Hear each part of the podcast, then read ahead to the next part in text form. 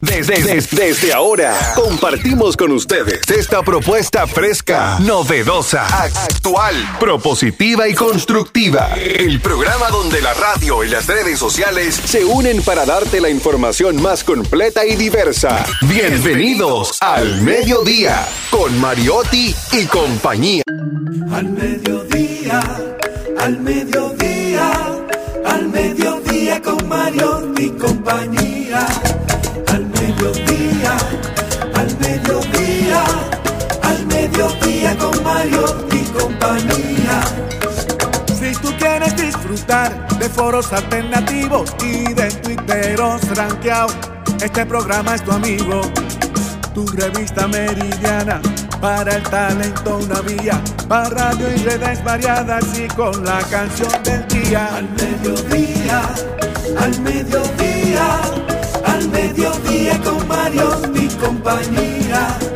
Al mediodía, al mediodía, al mediodía con Mario mi compañía. Si tú quieres disfrutar de página para izquierda, en la calle y el hogar, por eso no te lo pierdas. Para que hablemos un poco de salud y nutrición Vamos allí camino propio de moda y decoración. Al mediodía, al mediodía, al mediodía con Mario y compañía. Al mediodía, al mediodía, al mediodía con Mario y compañía. Para que hablemos aquí de la educación vial, siete preguntas y un chin, los pioneros y algo más para que hablemos de derecho, de inmobiliaria y también de entretenimiento, deportes y la torre de Babel. Al mediodía, al mediodía, al mediodía con Mario mi compañía. Clave hay viaje a la vista, dominicanos por el mundo, tecnología y trending topic, lo alto, lo duro. Al mediodía, al mediodía al mediodía con Mario y compañía. Al mediodía, al mediodía, al mediodía con Mario y compañía.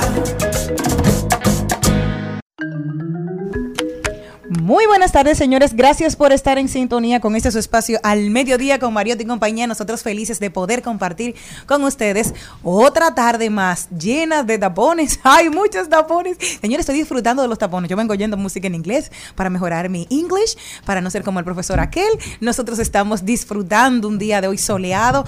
Levántese y dé gracias a Dios. Estás ahí, estás vivo. ¿Te duele algo? Estás vivo. Eso es importante porque dicen, sí, a veces en el dolor también es recordarte de que estás vivo y eso es importante. Y los seres tuyos que están a tu alrededor te quieren siempre. Hoy es un día muy especial para la familia Aquí no Amparo y espérate, hoy es un día muy especial para la familia Aquí no Varela, Aquí no Jiménez, Aquí no Saldaña, Aquí no Amparo y Aquí no Concepción todos los 11 estamos felices porque hoy el, el patriarca de la familia, papi, cumpleaños. Así que felicidades que yo sé que siempre está en sintonía con este su programa al mediodía con Mariotti y compañía. Malena, dime qué tal, cómo te tratan los tapones. Hola. Yo estoy muy feliz en el día de hoy. no sé por qué, quizás estoy llena de buenas noticias, de cosas.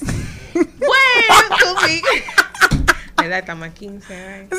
Atención a. Pero yo estoy muy feliz, gracias a Dios. Esta Navidad, como que yo he como que disfrutado de más. No aguanto una fiesta más. Gracias. Me la, he dado seca. Todas. Yo estoy seca. Me la he dado todas. Estoy muy feliz, de verdad que nada, saludo para toda la gente que está en esas carreteras que están un poquito congestionadas en estos días, pero vale la pena porque de una forma u otra uno conduce feliz por, por las fechas, por los motivos que, quizás, quizás el destino para el que uno se dirige en estos momentos, quizás será un destino de diversión, almuerzo, eh, algún compartir con algunos amigos y uno se dirige quizás un poquito en el momento incómodo porque el tránsito y eso también te lleva a consumo de gasolina.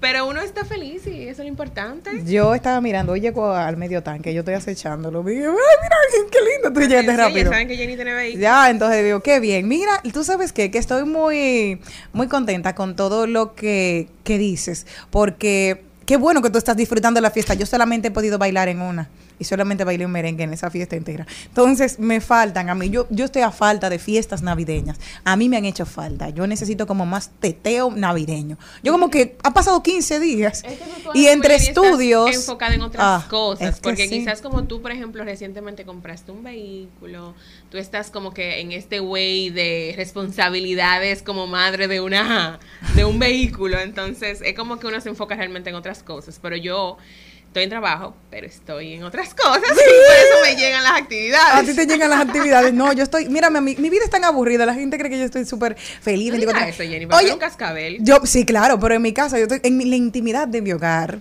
cuando estoy ahí, las puertas se cierran, solamente me acompaña la tesis. Señor, gracias que la estamos despidiendo hoy también. Mi asesora tiene que mandarme una reunión ahorita.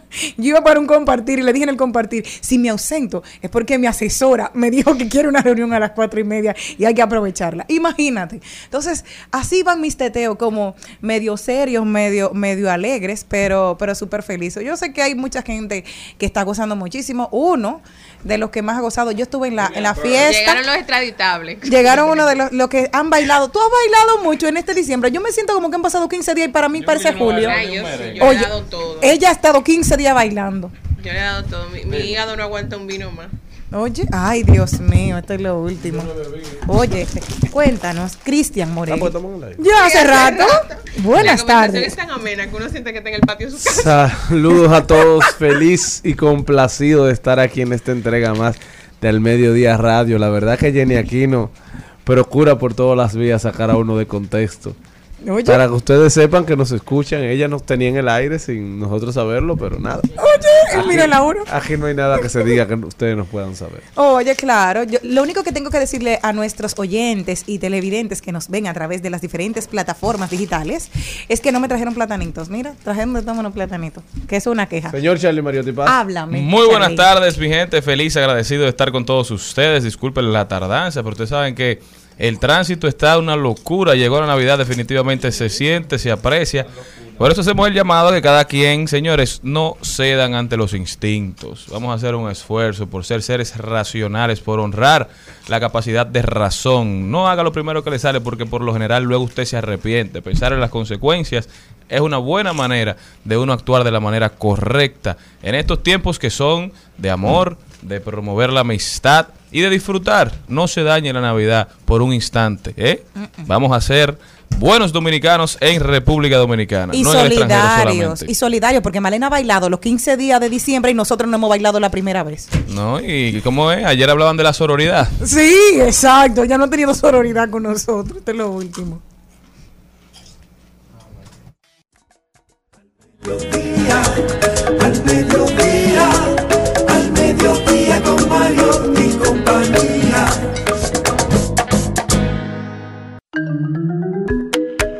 El contenido de hoy empieza con un plato fuerte. Elizabeth Martínez está con nosotros y tiene la siguiente pregunta para usted. ¿Estás seguro que cerraste tu hipoteca? Luego nos vamos con Ahí lo dijo. Rodaremos por el mundo, hablaremos de deporte, salud y bienestar. Hoy la doctora Nahuel Mercedes estará con nosotros hablándonos de lo que ella ha denominado como la generación borrosa, la miopía aumentando a nivel mundial de forma significativa. ¿Y usted es miope? ¿Sí o qué? También página para la izquierda, la vida de Abraham Lincoln, ilustrado por Henry Ketchman. También los sonidos de cómo suena un chicharrón. Eso también lo estaremos Wow, ofreciendo ¿tú lo aquí para que sepan, para que se vaya adaptando al horario navideño, ¿verdad? Época de lechón. Trending topic, las principales tendencias. Hablemos de derecho con Sonja Uribe. También hablaremos de tecnología y hoy el brechero mayor Darían Vargas estará con nosotros diciéndote lo siguiente. No te dejes manipular de los algoritmos en esta época navideña. Consciente de lo que está pasando. Quieren manipularnos. Di tú si te vas a dejar. Códigos digitales. Erickson Duverger estará con nosotros hablando de inteligencia artificial y su capacidad de componer y cantar canciones mejor que los propios artistas. De momento, de momento, los hombres vamos a estar de adorno. Señores, eso y muchísimo más en este su programa favorito. Ya comienza. Al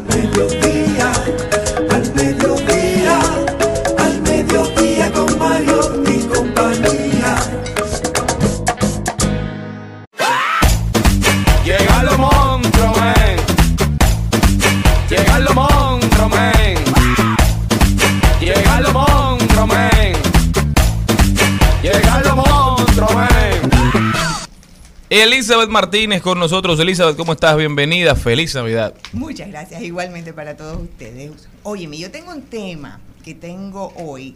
Tú, no sé si ustedes recuerdan hace unas dos o tres semanas de un señor que fue a un banco con una pistola pidiendo su cancelación de su hipoteca. Sí, en San Francisco de Macorís. Creo que fue San Francisco o San Sí. Pedro, una cosa así. Y eso entonces eso trajo una conversación inteligente entre un grupo de agentes inmobiliarios. Nosotros vivimos hablando sobre ese tipo de cosas, del desconocimiento de los pasos previos y a seguir antes de tú cancelar y desde que tú estás haciendo un préstamo hasta tu cierre. Entonces eso me llamó mucho la atención porque tal vez el señor lo que estaba pidiendo era sus papeles o su título o lo que sea y no sabía por dónde caminar y su única información, él estaba pidiéndole a alguien tal vez equivocado o no le supieron darle información. No tenemos el detalle, pero por eso quise traer el tema. Y que tenía 10 años, o sea, él había terminado, tendría que haber terminado en el 2012 y su desesperación lo llevó a eso. Pero hay que ver qué fue lo que pasó Sí. y todas esas cosas. Pero el tema lo traigo por esto, porque fíjate, antes de tú solicitar la hipoteca, lo primero que yo les recomiendo a mis clientes cómprate un folder transparente. Porque ahí es que tú vas a guardar una información importante. ¿Y por qué transparente? Porque tú la tienes que ver. Cuando tú no lo ves, tú comienzas a traspapelar y comienzas a buscar información fuera. Entonces tú comienzas a buscar, búscate ese primer folder para que tú guardes ahí tu archivo de tu inmueble, de tu compra, que es importante, porque posiblemente es la inversión financiera más grande que tú vas a hacer. Claro. Entonces, búscamele un lugar bonito.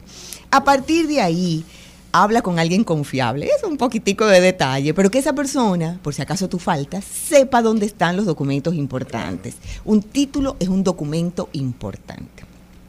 El siguiente paso está, el día de la firma, tú tienes que hablar con la ejecutiva de banco donde se está firmando ese contrato y que tú le preguntes, ¿cuándo tú me vas a entregar a mí el contrato firmado? Increíblemente un 70% de las personas no busca ese contrato. No lo tiene, no sabe ni siquiera, porque acuérdate que son unos, unos seis eh, eh, contratos que tú escribes, Ejemplares. ejemplares, y de 12 páginas muchas veces, y a veces tú no te pones a leer la importancia. Pero después que tú tienes el libro arriba, que no lo puedes pagar, sí. y es que tú andas buscando y no lo tienes. Y casi un 70% de las personas que compran con financiamiento no saben dónde está ese contrato, lo dejan en el banco porque solamente se concentran como en el pago. Y eso es parte importante de tu Porque responsabilidad. la gente entiende que mientras pague su cuota todo está bien. Y a veces no está bien, ¿eh? Porque hay acuerdos que tú puedes tener. Yo he tenido gente que no sabía que cuando la persona fallecía tenía un seguro. Y entonces en el contrato está. Yo le dije, léelo, vamos a ver qué pasó ahí. Y con el fallecimiento de alguien le cubría. No tenían que seguir pagando. Entonces hay simplemente unos pasos subsiguientes. Eso está dentro del contrato. Pero si tú no lo tienes, tú no lo sabes. Entonces ese contrato siempre voy a decir que la gente suba a la nube, guarde copias y guarde su original en un lugar seguro. A partir de ahí también, ese mismo día, pregúntale a la ejecutiva, ¿cuándo te entregan tu título de propiedad? Que es aproximadamente unos tres meses después de la firma del contrato, donde ya está asentada la hipoteca. ¿Por qué lo hago? Increíblemente también en ciertos segmentos de los mercados, la gente dice, el título lo tiene el banco. Claro, y solo se queda con una copia antes de llevárselo al banco. Con la copia que tenían antes de de la entregarle. copia vieja del dueño anterior. Pero no saben que tú tienes un título que es tuyo y que tú, el banco, después que hace el asiento de la, del gravamen que le corresponde, simplemente te va a indicar, porque cada banco tiene su librito, si tú lo puedes pasar a buscar por el mismo banco o te dan las documentaciones requeridas para que tú lo retires en registro de título. O sea, todo va a depender del banco y de su... Por eso los protocolos de los bancos tienen que estar lo suficientemente claros que a veces no están o están y no los informan. Luego el próximo, yo siempre invito a mis clientes que saquen el estado jurídico del inmueble después que tienen al poco tiempo. Al poco tiempo. El estado jurídico te indica si tú tienes un gravamen, si tú tienes una oposición a, venta, cualquier situación que tenga el inmueble. Y te voy a explicar por qué. Yo tengo un amigo que tenía cinco años pagando una hipoteca y sucede, eh, hace muy poco tiempo, y sucede que parece que mm, eh, por un descuido tanto del banco como del mismo, él pidió su préstamo y el banco revisó las documentaciones, había una oposición a venta de 1973. Por lo tanto, esa propiedad no era de él. Y él la estaba pagando. Él tenía cinco años pagando ese préstamo. Entonces, cuando tú tomas un préstamo hipotecario, siempre les he dicho a ustedes que la venta es humana. Pueden haber fallos humanos. Entonces, Elizabeth, espérate. Ahí mismo no, porque ya me quedé ahí con. e-, Si yo voy a comprar un apartamento, tengo que preguntarle al banco. ¿Ustedes tienen con tienen conocimiento? ¿El banco lo hace la investigación? también. ¿O lo hace la inmobiliaria? Tienes que hacerlo tú, es que eso es tuyo. Ok. En, dentro de un proceso hay unos documentos que te- tú tienes que sacar para que esto vaya eh, eh, eh, correctamente. El estado jurídico, te piden el IPI, que es el impuesto a ver si el inmueble paga o no paga. eh, pero tú también tienes que hacer tu debida diligencia como comprador. Porque fíjate que este comprador confió en los procesos internos del banco y mira cómo le salió una situación de 1973 donde él tenía ya en los 2000 pagando un préstamo hipotecario, pero ese inmueble no era de él. Él Tuvo que parar y conversar con el, el banco y parar el pago de su préstamo para decirle, resuelvan eso porque yo lo compré confiando en que ustedes habían hecho todas las cosas correctamente y no se había hecho. ¿Dónde se puede investigar esto? Porque, claro, nosotros que no tenemos conocimiento, porque para ti es el día a día. Eso es en la, en la Winston Churchill, esquina Independencia, donde está la... ay, El registro de catastro. título, el catastro, catastro. Ahí tú vas y tú puedes hacer una consulta vis- eh, visual del número, con el número de título. Tú vas y haces una consulta, ah, mira, está limpio, no está limpio. O si no, tú solicitas el estado jurídico del inmueble con un pago de dos mil pesos, no sé, el número exacto. ¿Y quién te lo facilita eso cuando tú lo solicites? Eso, con el- la copia del título con la que tú Con vas la a com- copia del del, del propietario. anterior. Perfecto. ¿no? Entonces, fíjense que yo no estoy diciendo nada extraordinario, pero Sí. son errores humanos que se han sucedido en procesos de venta donde la gente, como no sabe, le cae arriba. Entonces, si al momento de que ya tú vendiste, es decir, ya, muy bien, ya esta parte es previo a cuando tú compras, pero si tú vendiste por casualidad de la vida, yo le digo mucho a la gente, igualmente, en el momento del contrato tripartito, es decir, tú como propietario anterior, con el comprador nuevo y el banco, que tú pidas por igual tu copia de tu título. Ese título, la gran mayoría de los vendedores propietarios no lo obtienen, porque ya cerraron, se tienen su dinero en mano y se van y se olvidan de que su nombre aparece en un contrato que tú no lo puedes dejar en el aire. ¿Por qué? Porque esa es tu garantía de que tú vendiste con una nueva persona, aunque hay un contrato previo que es el contrato de opción a compra. Pero en el segundo contrato con el banco es el que te va indicando de manera correcta de que hay un saldo definitivo del monto pendiente. Entonces, tú tienes que tener ese contrato como parte del archivo de los documentos de tu venta por igual. Oye bien lo que te estoy diciendo porque mucha gente se olvida y se va, vendió y se olvidó. Y luego de ahí tú te vas a solicitar a tu banco la radiación de la hipoteca. La radiación de la hipoteca es un documento donde el banco indica, una carta que te entrega el banco que te indica que ya tú no debes nada. Pero esa radiación tú la tienes que asentar en dónde? Igualmente en registro de Es como título. una carta de saldo. Una carta de saldo. El banco te la entrega y tú tienes que ir y rectificar. A veces el banco es que lo hace, pero la gran mayoría de las veces, ya en estos momentos, porque hay muchas cosas que la gente se ha ido como soltando, entonces tú vas y rectificas que ya esa hipoteca ya no la tienes. Y te puedo contar un caso de un señor de un terrenazo en el polígono central, que su caso, él lo vendió cuando esos bancos que eran, que uno lo vendió y luego otro lo compró, la cartera y luego la compró, pasaron como cuatro bancos en él y él tenía su último pago, pero no tenía la carta de radiación de hipoteca. Por lo tanto, en el registro de título parecía que todavía él debía dinero. Y te estoy hablando de una persona con un dinero parado porque no lo podía demostrar porque no había la- el Claro. saldo y el banco ya había desaparecido. Creo que la superintendencia tuvo que meterse, rectificar y confirmar que con esa documentación ese señor estaba. Pero él no hizo su debida diligencia de cierre. O sea, se pudo haber ahorrado muchos dolores de cabeza. Uf, todos los problemas porque estaba tratando de buscar respuestas en bancos cerrados Sí, y, y con gente que tal vez no tenía voluntad de ayuda. Claro. Entonces, fíjense la importancia de algo, de que es un cierre. Tu carta de cancelación de radiación de hipoteca, entonces tú vas y rectificas. Y como yo siempre le digo a mis clientes al final, vuelve y tírate un estado jurídico y después tú te vas al IPI, solicitas un IPI a la Dirección de Impuestos Internos para ver si ya te quitaron ese inmueble. Tenemos casos de personas que han venido hace cinco años y el comprador nuevo no ha hecho el traspaso a su nombre. Lo ha dejado todavía a nombre del propietario anterior. Y el propietario anterior, como entiende que ese proceso era natural, gente que compra cash, dueño nuevo, hace el dueño nuevo, no hacen para no pagar traspasos.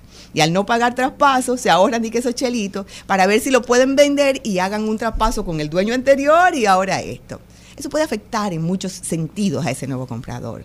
Entonces, la venta de un inmueble, la cancelación de una hipoteca conlleva mucha responsabilidad en documentaciones para que tú te salgas de una operación si ya tú no, Claro. tú no estás. Porque te puede aparecer que tú pagas impuestos y tú dices, no, pero yo vendí esto. ¿Y si ese señor se murió?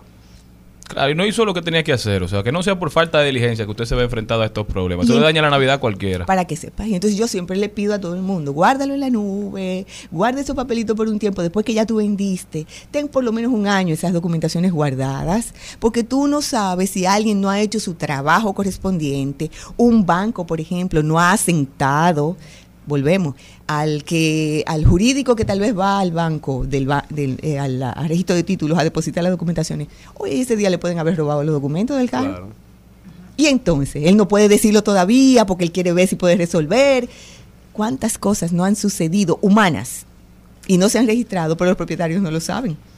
Entonces, los procesos de cancelación tienen que ver con mucho compromiso de parte de cada comprador para que los procesos estén y tú no puedas alegar ignorancia cuando te aparezca que tú quieras vender, que tú tienes una deuda abierta de un propietario que se murió hace cinco años o de una deuda de una propiedad que no te corresponde, o una oposición a venta. Yo tuve un caso de una oposición que se descubrió fue precisamente cuando se iba a vender, que la señora sacó el estado jurídico, que el esposo dijo, si tú no me das algo, yo no te quito la oposición. Entonces, la cancelación de los procesos tienen que estar con documentos y esos documentos se tienen que guardar como si fueran oro puro. Entonces, la invitación es esa. Ve haciendo procesos, guarda en el folder como lo más valioso de tu vida todos los documentos que avalan que tú eres el dueño de una proporción en el inmueble, porque tú eres dueño total cuando tú saldas. Pero mientras tú estés en eso, ve guardando todas tus cosas en orden, busca a alguien de confianza para que eso se dé de manera correcta. Recientemente conozco unas personas que lamentablemente eh, le dieron el poder a un familiar y ellos estaban contando con la venta de ese terrenito, 100 mil metros, Casi nada. playero, Bueno. vendidos Hmm. y nadie sabía. ¿Por qué? Porque tú tienes que de vez en cuando hacer tus movimientos con tus documentaciones. Lo dejamos libremente y le otorgamos un poder. Por eso la importancia de que alguien, a mí me gustan mucho las cuentas I, no I-O, I. ¿Por qué? Porque si tú vas a vender, tú, neces- tú me vas a tener que buscar a mí. Entonces tenemos que comenzar a pensar de que un inmueble no es un juego. Es el sueño de todo el mundo y es un sueño económico y que cuesta mucho y que frustra mucho también. Entonces, en estos momentos que la gente está con los planes siempre de comprar, los, los que son inversionistas, que compran para Airbnb, ¿Usted, etcétera. señor Morel? Entonces comiencen a pensar de manera inteligente tus procesos. Si compraste a una constructora, rectifica luego que tú compras, aunque sea con un banco, que ya el título está a nombre tuyo, que ta- tienes un estado jurídico a nombre tuyo, porque muchas constructoras a veces toman préstamos a nombre de toda la construcción basados en ese inmueble completo Claro. y a veces se te queda un pedacito, 700 mil pesos, eh, pendientes a nombre de tu apartamento. Que si usted no tiene eso, usted no tiene nada. No tienes nada. Entonces es muy importante que tú comiences a tener. Ver, esto, esto estará limpio. Eso no te cuesta mil pesos. Date ese paseíto por allá, conoces las instituciones del país, rectificas que está muy bien Claro. y guardas cada X tiempo esa información para tu tranquilidad. Y en todo hay que cumplir procesos. Cuando usted se va a un médico a operarse, usted primero tiene que hacerse analíticas Claro. para ver que todo esté bien para la operación y luego de salir la operación tiene que hacer un posoperatorio. Entonces, eso es parte. Así mismito como tú lo estás haciendo, el postoperatorio tiene que ver porque te vuelven a hacer analíticas. Claro. Tus analíticas nuevas de tus documentaciones de inversión que tú acabas de hacer. es. No es que te vas a volver un loco. Elizabeth Martínez con nosotros. Elizabeth, ¿dónde puede la gente continuar esta conversación? En Elizabeth Martínez, Rimax Metro, estoy para servirles. Muchísimas gracias. Ya saben, resuelvan ahora para que luego no estén llorando. Continuamos. En al mediodía. ¡Ay! Lo dijo. ¡Ay! Lo dijo. ¡Ay! Lo dijo. ¡Ay! Lo dijo. ¡Ay! Lo Bueno, y yo estuve, les voy a contar que viendo en estos días, eh, viendo a Henry Cavill en una actividad, y yo le dije a mi mamá, tiene la mirada vacía. Oh. Yo que he sido asidua. Tú eres casi una seguidora. No, no, yo he sido seguidora, lo he visto, ahora está con Natalie. Yo dije, bueno, está bien, una rubia aburrida, de ojos azules, que es su novia, pero bueno, no pasa nada. Falta la pimienta en su vida. Mira cómo Elizabeth te está mirando. Sí. bueno, y Henry ayer, luego de aparecer, hoy puso, publicó ayer en su cuenta de Instagram lo siguiente. Acabo de tener una reunión con James Gunn y Peter Safras y es una triste noticia para todos. Después de todo, no regresaré como Superman. Después de que el estudio dijera que anunciara mi regreso en octubre, antes de su contratación, esta noticia no es la más fácil, pero así es la vida. El cambio de guardia es algo que sucede, respeto eso. James y Peter tienen su universo que construir, les deseo a ellos y a todos los involucrados con el mejor universo, la mejor de la suerte y las más felices de las fortunas. Para aquellos que han estado a mi lado a lo largo de los años, podemos llorar un poco, pero luego debemos recordar, Superman todavía está presente. Todo lo que representa todavía existe y los ejemplos que nos da la vida están ahí. Mi turno de usar la capa ya pasó, pero lo que representa Superman nunca pasará. Ha sido un viaje divertido en, para, con todos ustedes, hacia adelante y hacia arriba. Después de Christopher Reeve, este ha sido el actor que ha podido encarnar en toda su esencia Superman y tú sabes que era muy duro llenar los zapatos. Por de muchos años nadie pudo. Durante 12. Ah, señor, hemos tenido como 15 Superman y nadie se acuerda de ellos. Y tú me hablas a mí de Henry Cavill y todo. Luego entonces, como esto hubo una controversia, porque hay que saber algo dentro de todo esto, es que Exacto. la manager de Henry Cavill es la ex esposa de La Roca. Oye. Y también la manager de La Roca, Dani García. Entonces, ellos trabajan juntos. Y La Roca parece que cometió la indiscreción de, como ya él había aparecido en su última película, decir, no, Superman vuelve. Y eso parece que fue lo que hubo un, un pequeño roce. Entonces, el encargado. llamar a ti. ¿Quién? Ali David, No, mi amor, es yo soy periodista, entonces y tú tienes que estar informado. Y amante de todo. Henry Cavill, Claro, que todo el mundo lo sabe. Entonces dice él, aparte de eso, yo estoy dolida también. Dijeron el hombre, después que le cayó, ya tú sabes, la turba de personas que siguen a Henry Cavill, que son más de 20 millones. el- entonces, la Pero En este persona. país no hay 20 millones de gente. Aquí no, pero él tiene 20 millones de seguidores que tú quieres que No, yo te yo diga, porque eh, ha sé. tenido varios papeles y The Witcher fue su último. Pero ¿qué dijo el, el señor James Gunn? Dijo que no, que lo que pasa es que quieren hacer una película que van a considerar a Henry para unos proyectos futuros, pero hay que considerar que Henry Cavill tiene 39 años y que él comenzó cuando tenía 29, que ellos quieren explorar una vida de Superman joven y que por eso lo cambiaron. Ya tú sabes. Mucha Así gente triste ando. con esa Yo noticia. estoy- pero tendremos nuevo. Superman. Yo No creo que es una buena oportunidad para el primer Superman morenito. Morel, ¿usted no le interesa? que lo Ustedes van a consideren. seguir con ese show de que todos los muñecos hay que ponerlos morenos. ¿Y por Bueno, qué? pero para que usted tenga la oportunidad. No, porque yo no aspiro a eso. No. No, líder. Hay que comenzar a hacer nuevos muñecos, nuevas historias, nuevas películas. Si quieren con gente de color, perfecto, pero yo no creo que eso in- ¿A sea... usted no le gustaría un Superman negro? Pero no que, no que se llame Superman. Ok, está Ah, bien. Con quiero- otro Quiero nombre. preguntarte algo. Si yo te digo a ti Batman, ¿cuál es tu Batman icónico? A mí, el Batman. Me gusta el Batman de del pasado, Christian Bale. Christian Bale. ¿Y tú? El mismo. Y a mí Michael Keaton. O sea, cada uno va a tener... en- eso es lo que pasó. No hubo un personaje, como todo el mundo, su personaje favorito en Guasón siempre va a ser... Heath. Es...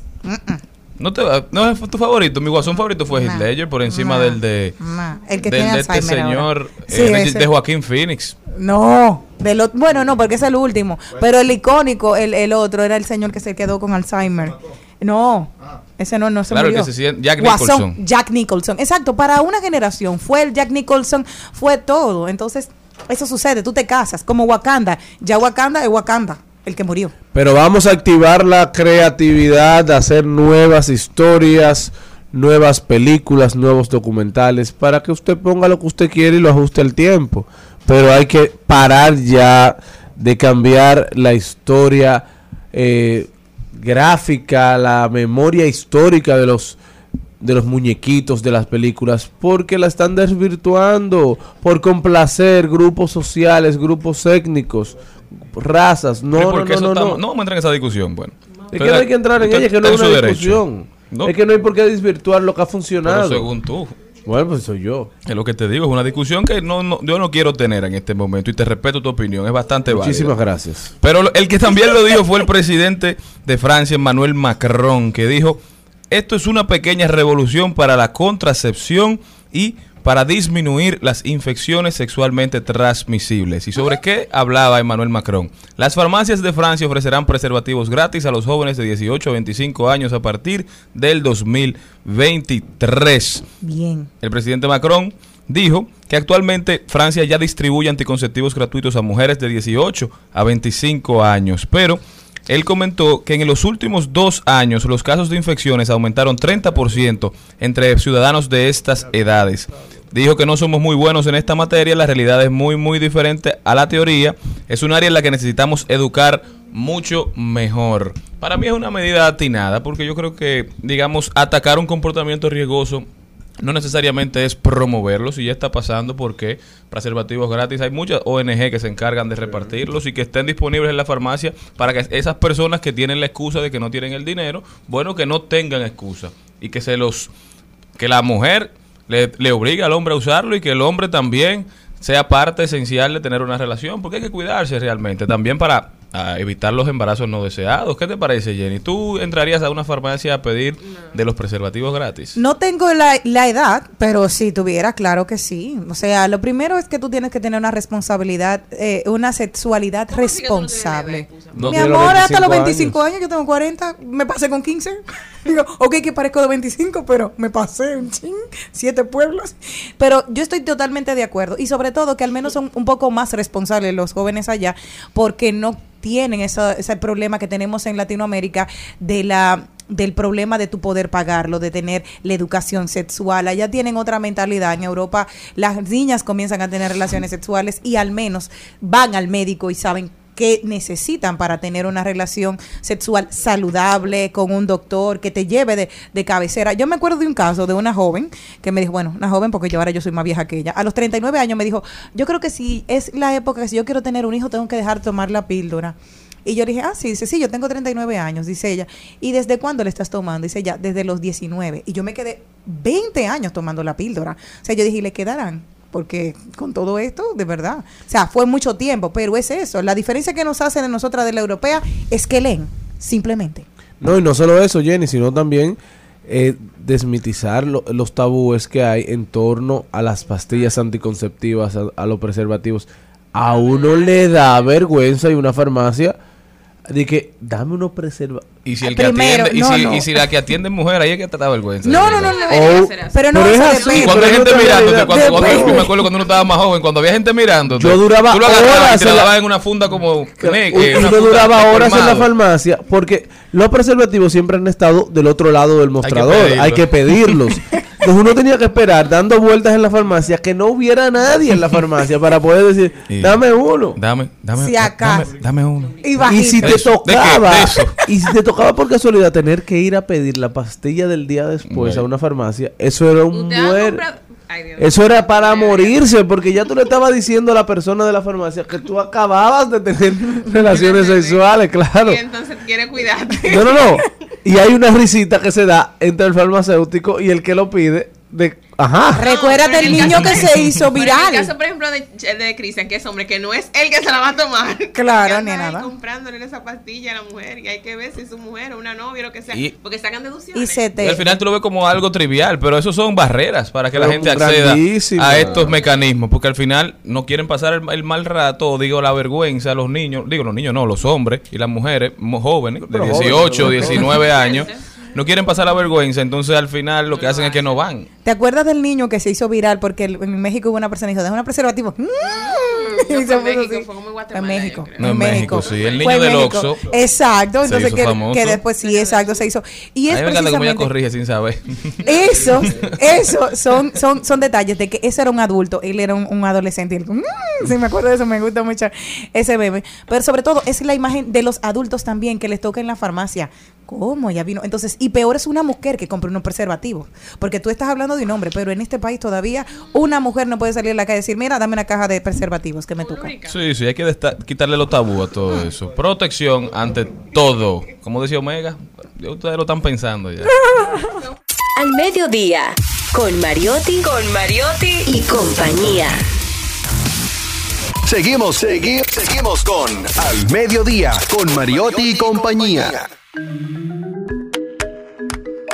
En Al Mediodía, con Mariotti y compañía, seguimos con Páginas para la Izquierda.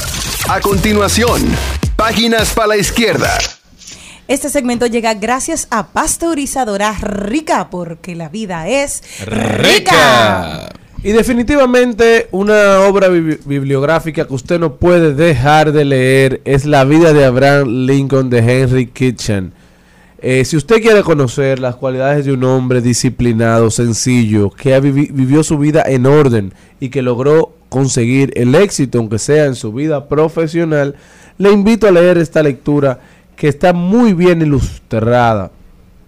Est- esta lectura inicia con la vida eh, de Lincoln, eh, madurada en los rigurosos deberes de la ciudadanía, terminó en el sacrificio. Lincoln es conocido por muchos como el héroe de los Estados Unidos por su impo- importante rol en, durante la guerra civil. Fue el primer presidente republicano y es quien peleó durante años para que se respetara la constitución, logrando que todos los hombres fueran iguales al abolir la esclavitud. Lincoln, sin lugar a dudas, es un gran ejemplo a seguir. En esta obra no solo encontrarás su biografía, sino también encontrarás más de 40 ilustraciones de su vida, las frases más famosas dichas por él, las cartas y poemas más importantes que escribió, la proclamación de emancipación y una narración completa de su triste asesinato y el enorme legado que nos sigue dejando y que todavía hoy en día nos influye. De verdad de corazón les invito a leer esta obra que no tiene desperdicios. La vida de Abraham Lincoln de Henry Kitchen. Este segmento llegó gracias a Pasteurizadora Rica, porque la vida es rica. En al mediodía es bueno recibir buenas noticias. Es bueno recibir buenas noticias con Mariotti y compañía. Les tengo una buena noticia y es que un equipo, ya tenemos de aquí de la cabina, ¿quién se va a ir a buscarlo? Dice, tenemos un equipo internacional de científicos ha descubierto que las serpientes tienen clítoris, doble y en forma de corazón, lo que ¿Para quién es que buena esa noticia? para las serpientes. Ah, ok. No, porque ya siempre lo han sabido. Pero la gente no lo sabía. Además que tiene forma de corazón. Yo quiero saber qué tú piensas que la gente puede hacer con esa noticia. Bueno, pero alégrense. Es mundo alégrense. científico. Pero son informaciones interesantes. Claro, claro, claro, sobre todo en el mundo animal. Oye, ¿por qué? Dice, desmiente la creencia que generalizada que carecían de este órgano sexual. El estudio realizado con serpientes de cinco especies ha llamado y liderado por la investigadora Megan Fowell de la Escuela de Ciencias Biológicas de la Universidad Adelaida en Australia y publicado en la revista Proceeding of the Royal Society. Ah, mi amor, my English. Yes, mi amor. Yeah, you know, my, ne- my, my, my next la noticia, por favor. My net boyfriend is in English, you know. Dice, en el mundo animal, los genitales femeninos reciben menos atención que los masculinos. Nuestro estudio contradice la creencia de que el clítoris, hemiclítoris, estaba ausente o no era funcional en las serpientes, indicó Fowler en un comunicado. Nosotros hemos buscado aquí quién va a ser el responsable de encontrarlas de aquí, las de Dominicana, y Poe se ha ofrecido para eso. Un saludo a Daniel Poe. Comienza a buscar a los delincuentes. Al mediodía, al mediodía,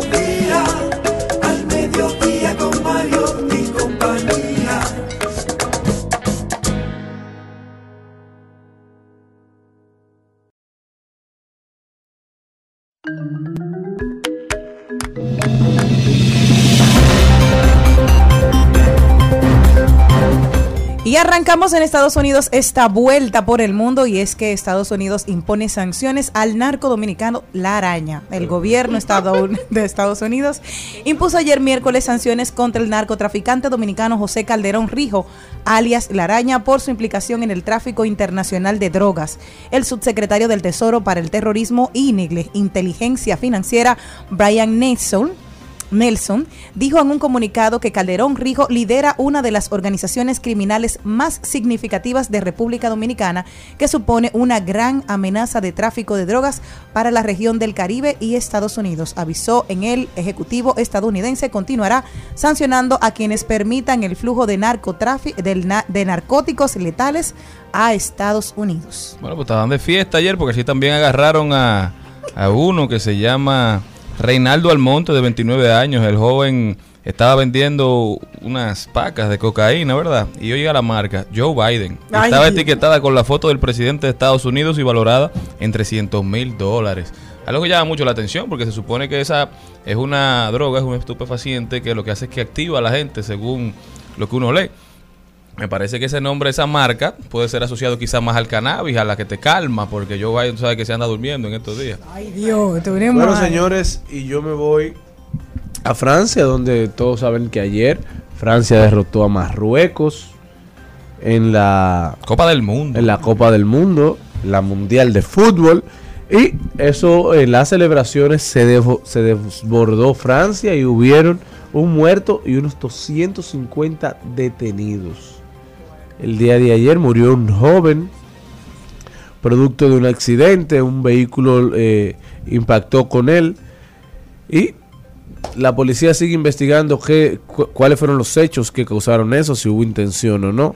Pero la verdad es que hay que ser precavido, hay que ser cauto en las celebraciones de este tipo, porque la gente suele tener las emociones a flor de piel y se salen de control. Claro. Porque no todo el mundo sabe cómo gozar, cómo gozar en la prudencia, dentro del marco de la prudencia.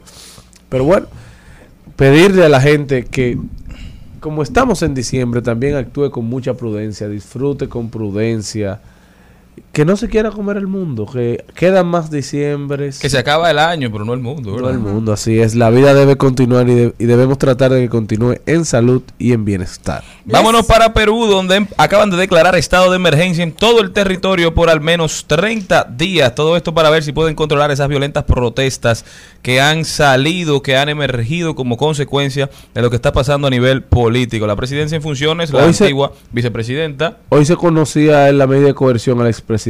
Sí, todavía. Digo, yo no sé qué, qué pasó, vamos a averiguar, porque de verdad que estaba conversándose si lo iban a dejar salir, si lo iban a dejar en libertad o si se iba a mantener en detenimiento, si se iba a mantener detenido. La presidenta en funciones, Dina Boluarte, ha ido bajando sus expectativas. Primero dijo que quería llegar hasta el 2026, luego que adelantaría las elecciones para el 2024. Y lo último es que tiene en mente organizarlas para diciembre, pero del 2023. Este estado de emergencia le permite a ella restringir ciertos derechos fundamentales como la libertad de tránsito la libertad de reunión, bastante parecido a lo que ha venido pasando aquí. Yo creo que actualmente tenemos incluso algunas municipalidades, algunos municipios que en estado de emergencia. Llama mucho la atención lo que está pasando en Perú, sigue el caos, todavía no hay una solución. Definitivamente Perú sigue dando mal ejemplo. Me vuelvo para Estados Unidos y es que el presidente de Estados Unidos, Joe Biden, ha aprobado la declaración de catástrofe en el estado de Florida por el paso del huracán Nicole, que empezó a formarse el pasado 7 de noviembre. En un comunicado difundido por la Casa Blanca, el mandatario estadounidense ha ordenado la asistencia de fondos federales para complementar los esfuerzos de respuestas estatales, tribales y locales para hacer frente a las condiciones de emergencias provocadas por la tormenta. Así que Qué bueno, enhorabuena el estado de Florida que lo pasaron bastante mal con el paso del huracán Nicole. Baby, no me llames que yo estoy ocupada. Olvidando tus males. Yo decidí que esta noche se sale. Con toda mi moto, mami Con todos mis diales. Yo ando despechada A loca Bajé con un flow nuevo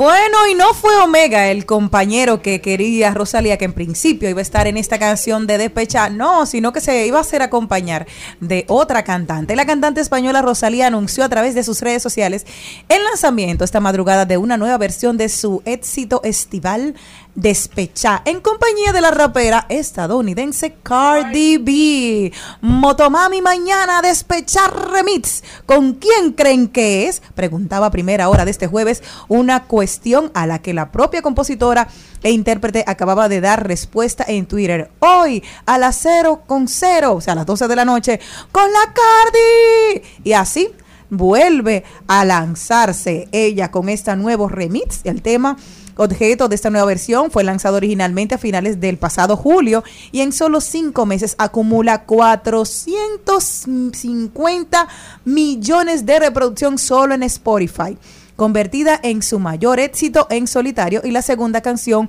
con más escuchas de su carrera en esta plataforma, solo por detrás de la colaboración con Bad Bunny La Noche de Anoche. Así que qué Muy bueno. Interesante, sigue Rosalía haciéndole boda a la cultura dominicana, ahora con Cardi B. Sí. Esperaba ver a Omega en ese ritmo. Yo creo que Omega Sí. se lo merece, porque ese Sí. ritmo es, es del fuerte. Sí, Como sí, un sí, chin más sí. ahí. Mi baby de la disco corona me libre de volver A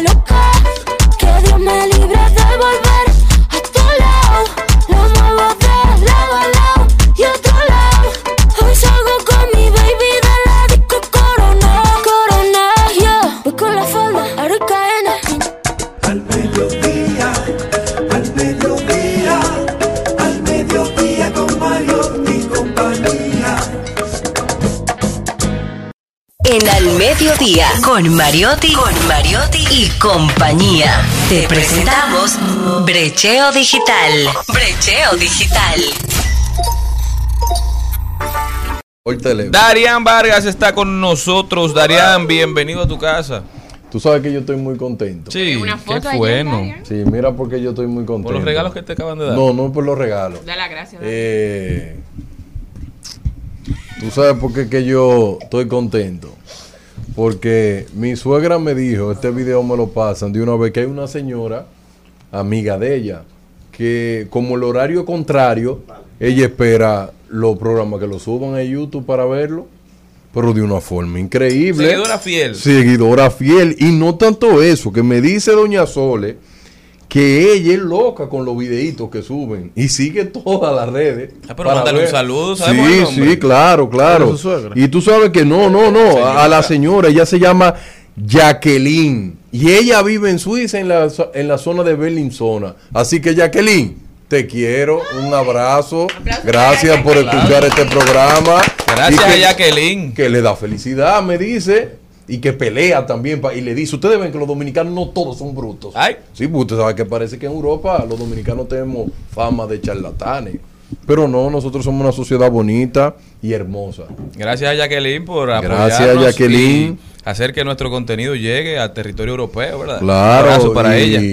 Jacqueline, siempre mantén- mantente fuerte. El tema de hoy me gusta. A mí me gusta mucho el tema de hoy. Porque yo po- pongo de ejemplo a Cristian Morel en el tema de hoy. Cómo Cristian Morel ha sido manipulado por los algoritmos. Cristian Morel tiene mucho que no decide su vida. Alguien decide por él. Se está dejando llevar. Sí. Y ese es el tema de hoy. No, no dejes que decidan por ti. Cristian Morel. Pero no dejen que decidan ti. Vamos a ver de qué se trata.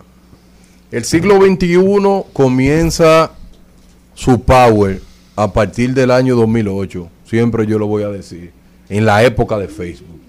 Porque nadie puede hablar aquí de un mayor tráfico como el que impactó a esa gente. Es verdad que Messenger tuvo su power, Pero tú sabes que me llamó mucho la atención. Yo estaba viendo ayer, coincidencialmente, puse el primer capítulo de la serie Big Bang Theory. Oh, Y esa serie salió en el 2006. Sí. Y ellos hablan, cuando hablan de una red social, se refieren a MySpace. Todavía Facebook no era una realidad. Uno cree Pero que te Facebook ha estado te voy a toda la decir vida. algo, MySpace fue el verdadero boom en los Estados y Unidos. Hi-Fi. Eso fue más en Y Latinoamérica. Ah, no, Messenger fue. Tu papi 43. No, pero es verdad. ¿Cuántos rastreros? ¿Por qué era eh? que no se ponía el nombre? Yo ¿Cuál no era el problema yo el nombre yo tenía mi El nombre. mío- El mío era la, la hermosa. Bueno, Mentira. Hablador que era uno. DH. La hermosa era que yo me llamaba. El mío era ¿Y el usuario suyo cómo era? Era el bambino, algo así. No ¿Qué? recuerdo, porque por Sammy Sosa, algo así. Yo era fanático de Sammy Sosa, pero era una cosa que no tenía nada que ver conmigo. Y uno le ponía, uno le Yo me ponía a Cristian Morel. emojis, tú eras el único Cristian entonces. siempre fue así. Y en esa época la gente usaba Winamp y ponía el plugin para que la gente vea la canción que estaba escuchando. También, que para tú Y- compartir lo que hace la gente con el con el rap de Sí. Spotify ahora. Antes tú le ponías lo que tú estabas oyendo en el momento y, la, y es. eso era una buena forma de Y- empezar conversación. No, y lo molestoso que era el zumbido.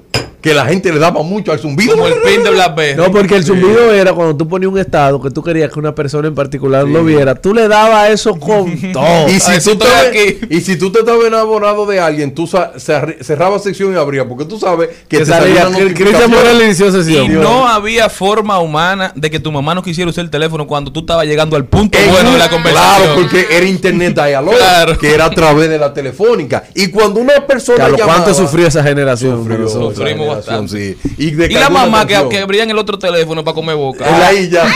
Mi mamá me lo hizo muchísimo eso. Ay, mío. yo- yo Porque hay gente que duraba, porque chatear era por teléfono. Ese era el seguimiento de antes. Sí, y de repente dice tu mamá, tranquen que ya es tarde. Hoy tú estabas ahí, muchacho. Se quedaban horas escuchando a uno. Suelta que, que hablando qué. Así. Entonces ustedes pueden ver cómo esta era ha cambiado. Mucha innovación. Llega el 2008, Facebook en su buena, llega el 2014, Instagram en su buena y Facebook se ha convertido en una red en decadencia. La gente sigue entrando, tiene un público adulto muy bueno, lo la, la red más activa del mundo, pero al final del día es donde se recopila más información. Tenemos mucho más información de Facebook que cualquier de otro tipo de red. ¿Y qué lleva esto? Sencillo.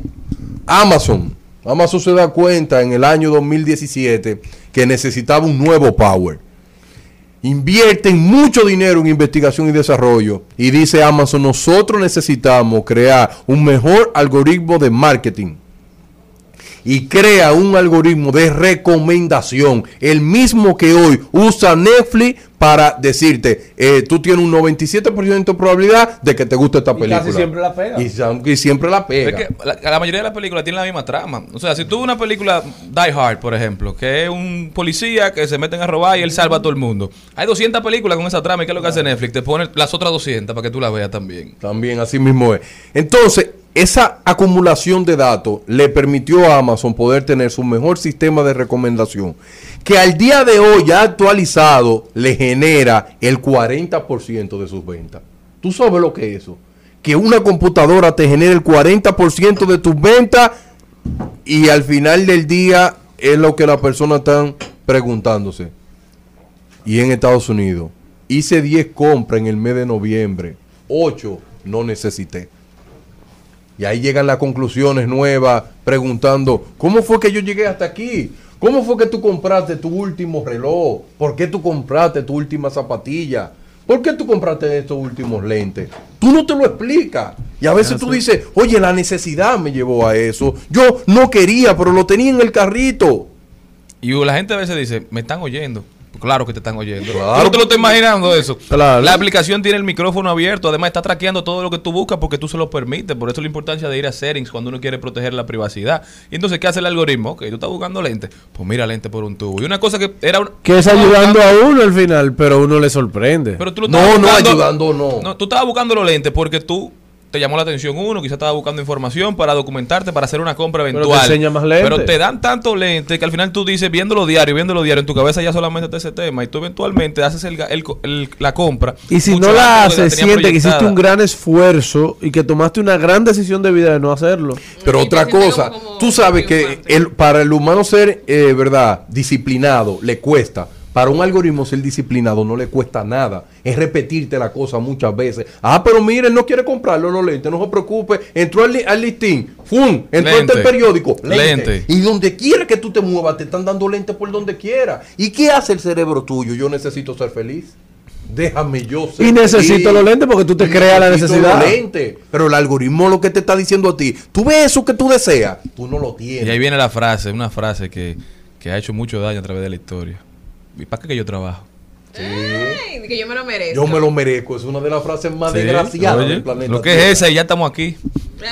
Fue acabado con más vida. Claro, ya, estamos aquí, yo le he usado mucho. Que yo me lo merezco. Me imagino Celine, yo trabajo mucho. Pues si tú supieras que yo no soy así, porque yo lo que me merezco, como ustedes dicen, yo lo planifico. Por eso, gracias a Dios, yo nunca estoy de que con una soga al cuello. Yo tengo claro, yo, yo ahí soy, parece que hermana de Liliana, la asesora de finanzas de nosotros, pero yo sé que tiene una connotación de que yo soy administradora de empresa de la universidad. Y como dice Darian, las cosas hay que estudiarlas y uno ser técnico en su propia vida.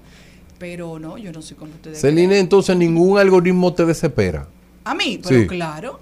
O por tú sabes que te salen eso. Tú estás escribiendo un correo Sí. del, del trabajo y sale Y no es que tú compras online. una que sí- exacto. Como yo compro online, a mí me sale ropa de los niños, eh, un zapato mío, eh, una que sé yo cuánto, cosas para la casa. Y eso me pone loca. No hay forma de desactivar eso. No, no hay forma de desactivar. Eso me pone de verdad. Salirse de las redes. salirse de las redes hago todo y del consumo. Pero vamos bien, porque ahora estamos hablando de consumo, que eso son las cosas fáciles. Pero vamos a hablar de nuestros hábitos ocultos que sabe Google de nosotros. Eso sí es fuerte. Vamos a analizarlo ahora a profundidad. Sean honestos. Sí, ¿Ustedes, vamos a hacer un ustedes estarían dispuestos ahora mismo a que ve- viéramos su browser history? Sí, Yo sí. Mira, mira mi Está bien, pero vamos a hacerle un par de preguntas a cada uno, que tengo esa dinámica. Celine, Acabaste con el audio. Celine, una pregunta sencilla. ¿Alguna vez tú has tenido alguna duda privada que la consulta con Google? Claro.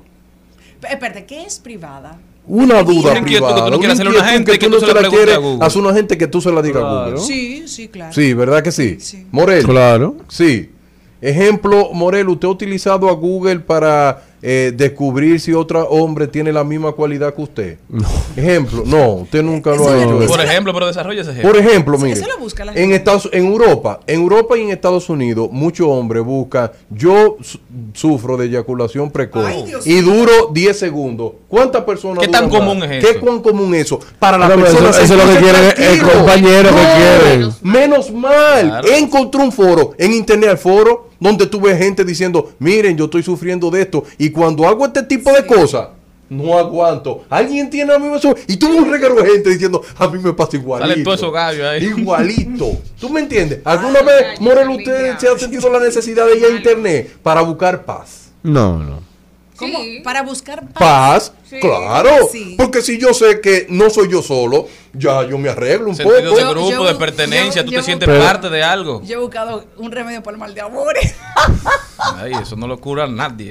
Bueno, El no, pero no hay algoritmo que te llegue. No, no. El Pero yo creo que eso son estupideces humanas, porque si usted es eyaculador precoz y está buscando Vaya compañía, usted sabe que hay más gente. Eso usted lo No, tiene que buscar en internet. tiene debilidades a cosas específicas. Ir al médico. Es buscando una solución. Una buscando una Ah, solución eso es otra a cosa. Quizás la persona busca una solución, pero no di que compañía. Es como los reviews de, de Amazon, por ejemplo. Ya la gente no le cree al que publica la- la- el artículo. La gente busca lo que dicen Lo lo que lo dice, compraron. Entonces, Claro. así mismo la gente va a las redes buscando otras personas reales que estén pasando. Y ver qué hicieron, cómo lo Exactamente, resolvieron. Y ver qué hicieron. Esas estrellitas de Amazon son reales. Sí, Yo son me llevo reales, muchas Yo son. yo pero no- la primera. No, la de porque se compra mucho tráfico. También. Siempre es bueno ver mucho al pasado hacia atrás. Porque siempre, porque ese vendedor necesita arreglar mucho Claro. su review. Hay un Y mercado de eso, hay de gente que mercado comenta. gente que se dedica a eso. Bien, miren por qué yo traigo esto. Muchos niños, que hoy quiero hablarle a los padres de una forma directa, muchos niños no tienen confianza para hablar con sus padres y prefieren preguntárselo a tío Google. Y a veces tú te preguntas, ¿qué un niño o un adolescente le puede preguntar a Google? De todo.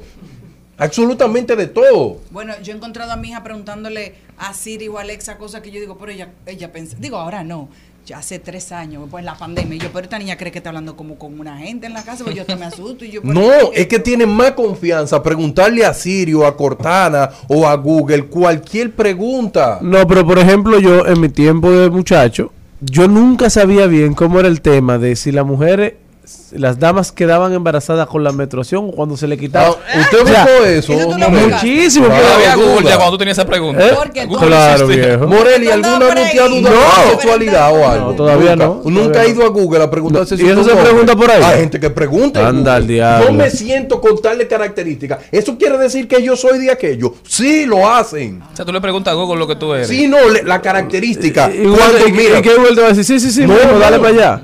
Recuerda que buscando a alguien que pueda parecerse a ti, como por ejemplo, me, me- no, me- no- cuando veo una mujer de tal forma no siento nada, pero cuando veo un chico de tal forma, Me como que me pasa algo No, raro, pero no lo entiendo. no le pidas la respuesta a Google, ya usted la está- acaba de decir. No, no, porque hay gente que no se entiende. A no entenderse necesita validación. información, señores. Bueno. Señores, nosotros tenemos que hacer una brevísima pausa y volvemos con Darían Vargas, que le tiene consejos a esos padres cuyos hijos creen que Google tiene mejores respuestas que ellos. No se muevan de ahí. Que nosotros- No tengo pena, estoy con la fefa, ella es la jefa, ella lo baila, ella me enseña, hoy no trabaja, está morena, fuck la fama, fuck la faena, la noche es larga, la noche está buena, mambo violento y sin el pro... Seguimos, seguimos, seguimos con Al Mediodía, con Mariotti y compañía.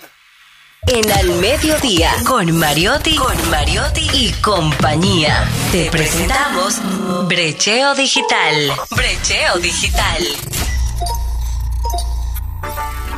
Estamos de vuelta, muchísimas gracias por continuar con nosotros. Seguimos conversando con Darían Vargas. Tú sabes, señor Mariotti Paz, por qué los hijos del Internet creen más en el Internet que su padre. Te voy a explicar. Un niño que te dure ocho horas con una tableta, ocho horas con un celular, ocho horas con un, una laptop, ¿tú crees que ese niño no está creando una empatía enorme con ese dispositivo? Claro que sí. Pelea el dispositivo. No. Te llama la atención el No. dispositivo. No, pero un papá que cuando te va de un consejo es peleándote, ogro, no te habla con dulzura, no te dice la cosa con amor, ese niño, ¿qué hace? Espérate, si yo tengo una pregunta fuerte, prefiero decírsela a Google, porque no me va a maltratar. El papá de hoy, de los hijos del internet, tiene que saber que sus hijos ahora son de cristales. No, y to- y tu papá que querían dar pela, yo ni Claro. ni permiso, yo no le doy nada. Y golpes que Ah. son irracio- totalmente No, irracionales. usted le habla. Entonces, ¿cuál es el peligro de todo esto? El peligro es que un niño que utiliza mucho internet es un niño que está siendo criado por una inteligencia artificial sin usted darse cuenta. A veces tú ves el hijo tuyo hablando un tipo de palabra que tú dices, ¿dónde la aprendió? Es así. Y cuando tuve niños que adquieren cultura, ustedes no saben que yo vi un problema donde una mamá decía, pero ¿por qué mi hijo parece coreano? ¿Pero por qué parece coreano si aquí no hay nadie alrededor coreano? Yo le dije, yo dije, pero ven acá, déjame yo leer un poco más. Y dice la señora, yo siempre lo veo viendo YouTube, YouTube, y una banda que se llama BTS. Ay, mi madre. Y yo dije, ahí se jodió. Porque el niño adquirió toda, quería tener los ojitos igual que ellos, vestirse como un anime. Y la mamá decía, pero ¿qué pasa? Y fue al colegio a investigar y nada, hasta que se dio cuenta que todo el contenido que veía en YouTube estaba relacionado a Corea del Sur. Ahí Tenía un niño que básicamente no tenía contacto nunca con ese tipo de cultura, pero hoy en día tu niño responde a formaciones diferentes. Y ahí es que entra el algoritmo. Quizás él buscando una cosa se topó con un video de BTS de, de los ídolos coreanos que ahora están haciendo servicio militar obligatorio. Ya empezó sí. uno. Tomaron una pausa, pero se topó con ese video. ¿Y qué hace el algoritmo? Bueno, él está consumiendo este tipo de videos, lo vio completo, pues déjame darle más. Entonces ahí él entra en una espiral que el algoritmo solamente te da videos de ese tipo, de ese tipo, de ese tipo. Y aunque tú no lo estés buscando, tú sin darte cuenta, fácil duraste 10, mi- 10 horas viendo videos de, cómo bailan los coreanos, cómo habla, cómo coge clase. Y de repente ya eso es parte de su identidad. Tú no sabes dónde salió, él no lo buscó tampoco. Sin embargo, se convierte en algo que él ya asume como suyo. Así es. Mi parte final. Papá, mamá dominicana, mujer de trabajo y hombre de trabajo. Yo sé que ustedes trabajan mucho. Yo sé que tienen que esforzarse para darle una vida de calidad a sus hijos. Y lo dejan con una nana, lo que pueden. Lo otro lo ponen en una escuela que sea de 5, de 8 horas. ¿Y qué provocan esos jóvenes? Que ese niño lo está- se está criando de una forma que tú no lo entiendes. Dedícale tiempo a tu hijo. Tiempo de verdad. Entiéndelo. No le pelee por pelearle. Compréndelo. Siéntate a hacerle preguntas fundamentales. ¿Qué te pasa? ¿Qué te gusta? ¿Qué amas? ¿Qué odias? ¿Hacia dónde tú vas? Pero no lo agarre un día y le haga toda esa pregunta juntos. No, Te- pero establezca línea de comunicación. Y por eso yo ¿Cómo quiero vemos? no, hacerle- inter- no en interrogatorio. no, no un interrogatorio, pero en la era del siglo XXI, en la era del Internet, lo más importante es hacer empatía con tu hijo. No es posible que el hijo tuyo, el mayor influyente de él, sea un tipo de Instagram, no tú. Si los hijos tuyos no te ven a ti como el mayor influyente, usted es una basura de papá. Eso es lo que usted es. Si su hijo le dedica más tiempo a un influyente de Instagram, de YouTube, que usted, usted fracasó como padre. Fracasó como madre. Y por eso luche por convertirse en el superhéroe de su hijo. Así, Mario Tipaz. Y deje la indecencia con mi café. Al mediodía, al mediodía, al mediodía con Mario y compañía. Presentamos 2020. 2020. Salud y bienestar. En Al Mediodía. Con Mariotti y compañía. Y nosotros estamos de vuelta con la doctora Nahuel Mercedes, que vamos a hablar un tema sumamente interesante, generación borrosa. La miopía ha aumentado a nivel mundial de forma significativa y se espera que para el 2050 más del 50% de la población padezca esta condición, lo que podría significar que los próximos años unos 60 o 70% de la población infantil será miope y un 10% de ellos desarrollará miopía magna, es decir, tendrá más de 6 dioptrías, según los últimos datos aportados por la Universidad de Navarra, que según junto a Multiópticas ha lanzado el concepto de generación borrosa. Muy buenas tardes, doctora Nahuel Mercedes. ¿Cómo Hola, está usted? Muy buenas tardes. Gracias por la gentil invitación. Siempre es un honor compartir con ustedes con tanto talento, ¿verdad? Y que se ocupen realmente de los problemas que nos están de verdad este, robando el sueño. En este punto, yo como oftalmólogo sé, sé que es un tema sumamente importante y que ocupa y preocupa tanto a los padres como a nosotros los especialistas. Doctora, usted me acaba de dar un pie de amigo maravilloso. Yo soy una persona que ha querido saber siempre cuál es la diferencia entre un oculista y un oftalmólogo, porque la gente entiende que es lo mismo. Entonces, mal no llamados, sé. Ah, mal llamados. De repente el oculista es el técnico, optómetra, el que hace la parte técnica en las ópticas. Exacto. Me vi un oculista, no, un oculista que tienen, y son técnicos que tienen en la mayoría de las ópticas. Y tienen batas blancas puestas y asisten a los pacientes igual que nosotros. Entonces son mal llamados también oftalmólogos. Pero el oftalmólogo es médico general primero y luego debe entrenarse tres años para hacerse eh, especialista en oftalmología y luego hacen subespecialidades. Pero hay que ser médico general primero. claro. O sea Y que- en las ópticas no todas tienen oftalmólogos, algunas sí, pero no todas. Ah, qué eso- buena denuncia. Entonces eso quiere decir que muchas veces encontramos, doctora, personas que nos dan una muy buena publicidad. Te voy a dar tu receta eh, gratis porque me compres un, una- un lente.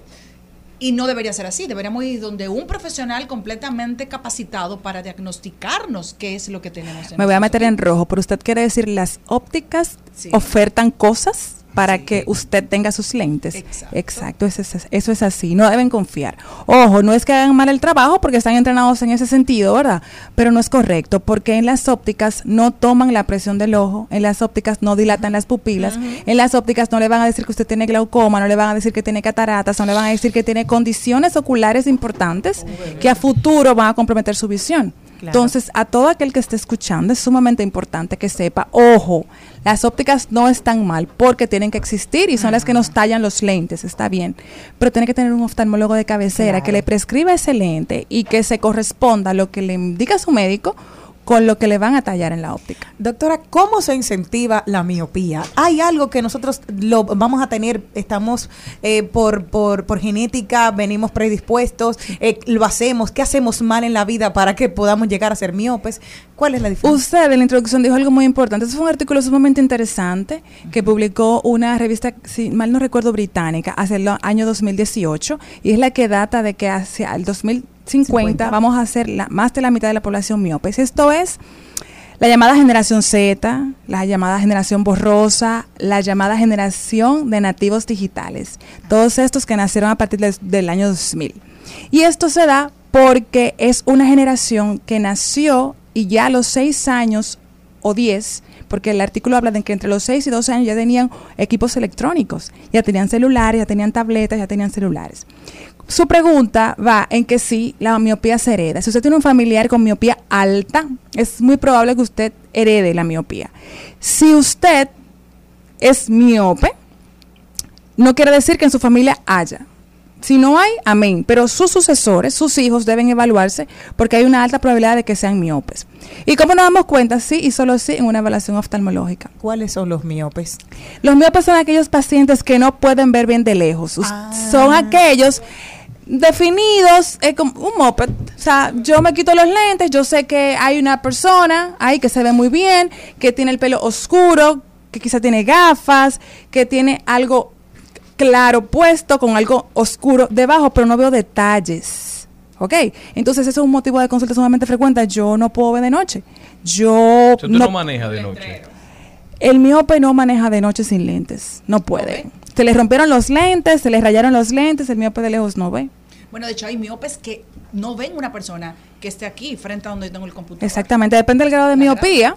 Entonces, pero hay una ventaja que tiene el miope y es que ve muy bien de cerca. Si se fijan, hay personas de repente con más de 40 años que son miopes y se los quitan para leer, se los quitan para ver la tableta, se los quitan para ver el monitor. Y, eh, estamos hablando del- de, la población infantil. Entonces, a mí me gustaría que usted nos diera algunas recomendaciones a los padres de qué no debemos dejar que nuestros niños, tal vez en alguna, no sé si eso es un tabú o es realidad, de que las tabletas, que las computadoras, que el televisor, yo recuerdo que mi abuela decía, no veas tanta televisión de cerca, que te va a quedar ciega. Eh, Yo no sé si eso es un mito, si es una realidad. No es mito, no es mito. De hecho, Pues los abuelos es lo que más saben. En el sentido, Siempre, sí, siempre han sabido los abuelos. Y a la fecha nos damos cuenta que, ay, pero mi abuelo me lo decía, mami me lo decía, papi me lo decía. Usted mencionaba acerca de esa población tan alta que va a ser miope en ese tiempo, en el 2050. Y esto es por nuestro nuevo estilo de vida adoptado. En pandemia, señores, nos cerraron, nos trancaron y nosotros los médicos haciendo consultas virtuales, o sea, pantalla. Nuestros niños completar el año escolar 2019-2020 en pantallas, en tabletas. A la fecha todavía hay reuniones virtuales. Hay gente que tú no le puedes decir, es por Zoom. O sea, se vuelve loca porque ya no acepta un Zoom más. Hay gente de repente que ya, o sea, está obstinada, quiere ya quiere involucrarse personalmente con sus reuniones. Y esto es nuestro nuevo estilo de diálogo que nos ha llevado. El uso excesivo de los equipos electrónicos. Ese, ese estudio es muy interesante porque ellos revelaban de que la miopía estaba altamente vinculada a las horas de estudio de los, de los pacientes estudiados en el campo. Y esto es que ya para esta época, los pacientes universitarios que nacieron para el 2020 son miopes. Y es porque utilizaban muchos equipos electrónicos. Y en, en Corea del Sur, por ejemplo, en China, es más alto porque estos pacientes no tienen actividad al aire libre. Estos pacientes no tienen tanto tiempo de ocio como en Latinoamérica. Ellos tienen 14 hasta 16 horas semanales de estudio en el colegio porque les obligan a ser excelentes, les obligan a estudiar. Entonces, esto te ha- hace que tú te desvincules de lo que son las tabletas, los celulares, de las de los de, la- de las de las computadoras.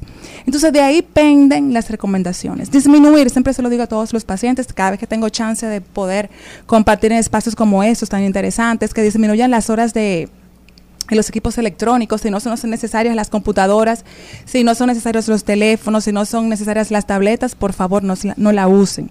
Tienen que ir al oftalmólogo aunque no tengan síntomas. Es, o sea, o sea, no donde mí, no, no, no. Donde su oftalmólogo, su oftalmólogo de cabecera, anualmente, Si aunque no tenga usted, síntomas. porque ¿por qué no? Aunque no tenga síntomas, debe visitar el oftalmólogo porque hay condiciones oculares que si no vas donde el especialista no sabes que las tienes.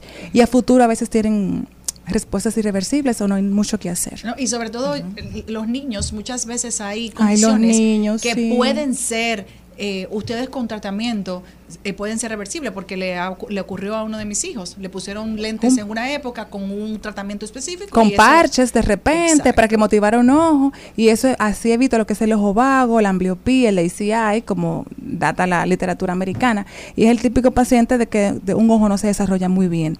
Y en la infancia es el momento precioso para yo diagnosticar esta condición y evitar que ese paciente a futuro sea un paciente que, por ejemplo, que le guste ese piloto. Sí. No puede ser piloto. Doctor- porque tiene muy mala visión de un ojo. Doctora, tengo dos cositas. Quiero que usted me tumbe un santo o me tumbe el mito de algo y quiero también que nos des las recomendaciones finales. Algo. Es cierto que hay algunos alimentos que incentivan, porque todo el mundo, mira, come zanahoria, come zanahoria. eso te ayuda. claro. Es cierto. ¿Cuáles son los alimentos que pueden ayudarnos en la visión? En la visión. Eso es algo y las recomendaciones finales para tratar de evitar. Brócoli, Ajá. Los, o sea, los pescados, los atunes que son alto, o sea, tienen alto contenido en omega 3, 6 y 9. Todo lo que es naranja, Ajá. Mamey, ¿verdad? En buen Sí, dominicano. sí. Este, que si las zanahorias, si las Auyama. naranjas, auyama, exactamente. Este, y los pescados, coliflor, brócoli, las nueces. Ahí las Aunque cuidado con las nueces porque los migrañosos siempre andan por ahí y las nueces son detonantes de las migrañas. Ojo con esto. Pero también están vinculadas en los alimentos que van a, a mantener la buena salud visual. Y recomendaciones, como decía hace poquito tiempo, disminuir las horas frente a los equipos electrónicos, celulares, tabletas, eh, computadores. Si no es necesario, no los use. Hacer más ejercicios, actividades al aire libre, sumamente importante. Y compartir con los demás. Ahora no somos obligados a utilizar mascarilla, pero vamos a salir al aire libre, hacer ejercicio. El sedentarismo al que estamos, al- el que estamos adoptando en este momento nos obliga a tener esos aparatos para no calificarlos de otra manera, a verlos obligatoriamente. Entonces, y visitar al oftalmólogo, por supuesto. Si tiene síntomas oculares, me pica el ojo, me molesta, no veo muy bien, siento algo extraño en el ojo, visite al oftalmólogo, no haga caso a lo que le dijeron al ladito. Doctor, ¿y cómo puede la gente comunicarse con usted? Estamos en el Instituto Espaillat Cabral haciendo la especialidad de neurooftalmología. Somos un amplio equipo de Saludos médicos Miner oftalmólogos.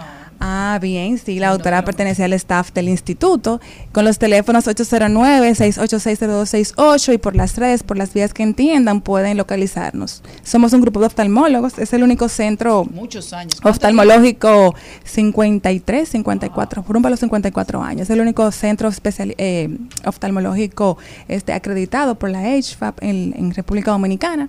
O sea que nos nos sentimos, trabajamos con los estándares internacionales en este Caribe, nuestra isla, ¿verdad? Tenemos el orgullo de decirlo. Y ahí están todas las especialidades en oftalmología. ¿Sus redes sociales? Nahuel Mercedes tal cual, o NM, que es Nahuel Mercedes, Neurooftalmología, que es la parte de la oftalmología a la que me dedico, ah, eh, y así no puedes no puedes encontrar. Igual en la página del Instituto España Cabral, que aparece tal cual. Muchísimas gracias, doctora. Qué placer haberla tenido aquí. Ojalá que ya tener pendientes los padres para no tener niños con generación borrosa. Mándalo a jugar con una pelota, mándalo a hacer ejercicio. Por favor. Y darle todos los alimentos mamey. Y llévalo al oftalmólogo. También. Al mediodía, al mediodía, al mediodía con Mario y compañía. Trending, Topics. Al mediodía. Con Mariotti y compañía. Presentamos Trending Topics. Vamos a ver lo que está pasando en las redes sociales. La primera tendencia que vemos aquí es la ADP. ¿Y por qué? Ustedes saben que ha habido toda una conversación sobre cuándo empiezan las vacaciones de Navidad en el sector público. 21 o 23. Era el Ministerio de Educación quería que fuera el 23 de diciembre, que cae viernes. eh, la ADP en principio hablaba del 16, es decir, desde mañana. Y se pusieron de acuerdo y van a empezar el 21, el siguiente miércoles. Pero aparentemente en el municipio de Boca Chica, la seccional de la ADP ha dicho que no. Que las vacaciones son desde mañana. Que allá en Boca Chica se cerrará la docencia en los centros públicos y ellos van a vacacionar por las navidades. De verdad que esperemos que se pongan de acuerdo, que el ministerio ejerza su, su papel, ¿verdad? Porque con la noticia que salió ayer de que aquí uno, los niños de tercero de primaria entienden menos del 30% de lo que leen, es decir, en lectura comprensiva, En estamos quemados. Si eso así. es necesario para poder avanzar como sociedad. Si usted no entiende lo que lee, esto es producto de la pandemia, producto de un sistema deficitario, producto de muchísimas cosas. Hasta Pero los adultos de este país. cuando tenemos veces. la data tenemos que atacar, la verdad. Sí. Entonces, en vez de irnos antes, vamos a vamos a trabajar. Bueno, otra de las tendencias, Drew Barrymore. Ay, me encanta, la amo, está linda. Y es porque ella hablaba de E.T., esa icónica película que se estrenó hace 40 años. Ella tenía 7. Hay que recordar que Steven Spielberg, que fue el director de la película, es su padrino. Y un día la encontraron, es una anécdota muy linda, que la encontraron, que ella decía, yo creía que E.T. era real. Para mí, E.T. era un extraterrestre de verdad. Y un día alguien la, la encontró hablando y se lo dijeron a Steven Spielberg. ¿Saben lo que él hizo? A partir de ese momento tuvo siempre, le puso guardián a E.T. para que nunca se apagara, para que siempre que ella quisiera, como era una niña pequeña y era más pequeñita de, de su edad, pudiese acercarse a hablar con su E.T. y para que creyera que siguiera que él estaba ahí, que le prestaba atención y que estaba y le podía responder. O sea que eso se ha hecho tendencia viral en las redes sociales y para mí ha sido como un momento muy dulce de hace 40 años. Mira. Bueno, otra tendencia tenemos que se ha hecho viral y está todo el mundo con abriguitos. Nuestro querido Jan Suriel acaba de decir, tomen nota, ha transcurrido ocho días con temperatura bajo cero en el Valle Nuevo, Constanza. Una semana con fuertes heladas en esta zona montañosa debido al aire polar que incide en la región del Caribe. Hay de verdad que unas imágenes que uno eh, está a menos 4, menos 7. Uno las ve las imágenes y piensa que está en cualquier país del mundo, porque menos en la República Dominicana, porque de verdad parece como este frito, este, este, ¿cómo se llama? Las montañas, la parte verde congelada. Eh, parece como que nieve, qué bonito se ve. Así que si, si usted quisiera ver esto, váyase este fin de semana para Constanza. Señores, también es tendencia el Partido de la Liberación Dominicana que hoy celebra su 49 años de fundado. Eh, felicitar a todos los periodistas en su día. Se han realizado diversas actividades alrededor de la Casa Nacional Reinaldo Pared Pérez de ese partido. eh, y felicitarles. Eso fortalece la democracia, la partidocracia de la República y nos fortalece a todos como país. Felicidades a los PLDistas. Así es, también tendencia Plan B, pero no esa Plan B. Plan B es un proyecto de ley que ha sido introducido en México que contempla modificaciones a la Ley General de Instituciones y Procedimientos Electorales, a la Ley General de Partidos Políticos, a la Ley Orgánica y del Poder Judicial de la Federación y expide la Ley General de Medios de Impugnación en materia electoral. Tras una discusión de más de seis horas en las que los senadores discutieron y defendieron fuertemente sus posturas, se dio la aprobación con una mayoría de los senadores del Partido Moreno, el Partido Oficialista y sus aliados de los partidos del Trabajo, el PT y el Verde Ecologista de México, mientras el bloque opositor, integrado por partidos como el Partido de Acción Nacional, el PAN, el de la Revolución Democrática, el PRD, pero de México y el PRI de México también, votó en contra. La semana pasada esta ley no pudo pasarse, pero luego de consultas dicen ellos que la volvieron a introducir y aparentemente consiguieron, bueno, aparentemente no, consiguieron el consenso y lograron apoyarlo. Se dice que este proyecto viene a suprimir duplicidad de funciones en áreas administrativas y que reduce 300 oficinas distritales a 264. Pero la oposición está diciendo que con esta aprobación de este plan B, en México hay que empezar a hablar de si todavía hay un presidente o si lo que hay es una dictadura. Fuertes críticas dicen que es tan grave que no se sabe el precio que tendrá que pagar la democracia mexicana por el, la aprobación de este proyecto. Las democracias en todo el mundo están sufriendo fuertes ataques. Esperemos tener más información sobre este tema. Y estas fueron las tendencias del día de hoy en toda la República Dominicana. Esperamos que ustedes, si tienen alguna otra, la comenten en las redes sociales al momento que se haga público el video de las tendencias de hoy. Estás escuchando Al Mediodía con Mariotti y compañía. Seguimos, seguimos, seguimos con Al Mediodía, con Mariotti y compañía. Bueno, señores, y ya que se acerca el 24, la gente comienza a realizar sus compras de fin de año, de Nochebuena, de Navidad. Eh, Celina, ¿ya tú te activaste con la compra de los regalos de Navidad? ¿Qué se da en tu casa? Bueno, mis, mis hijos hacen su lista por Santa, como esto es una generación digital, desde siempre lo han hecho digital, solamente mi hijo lo hacía, ah, escribía su cartita, las niñas la mandamos a un correo que es de santaclaus.com, santaclaus.gmail.com.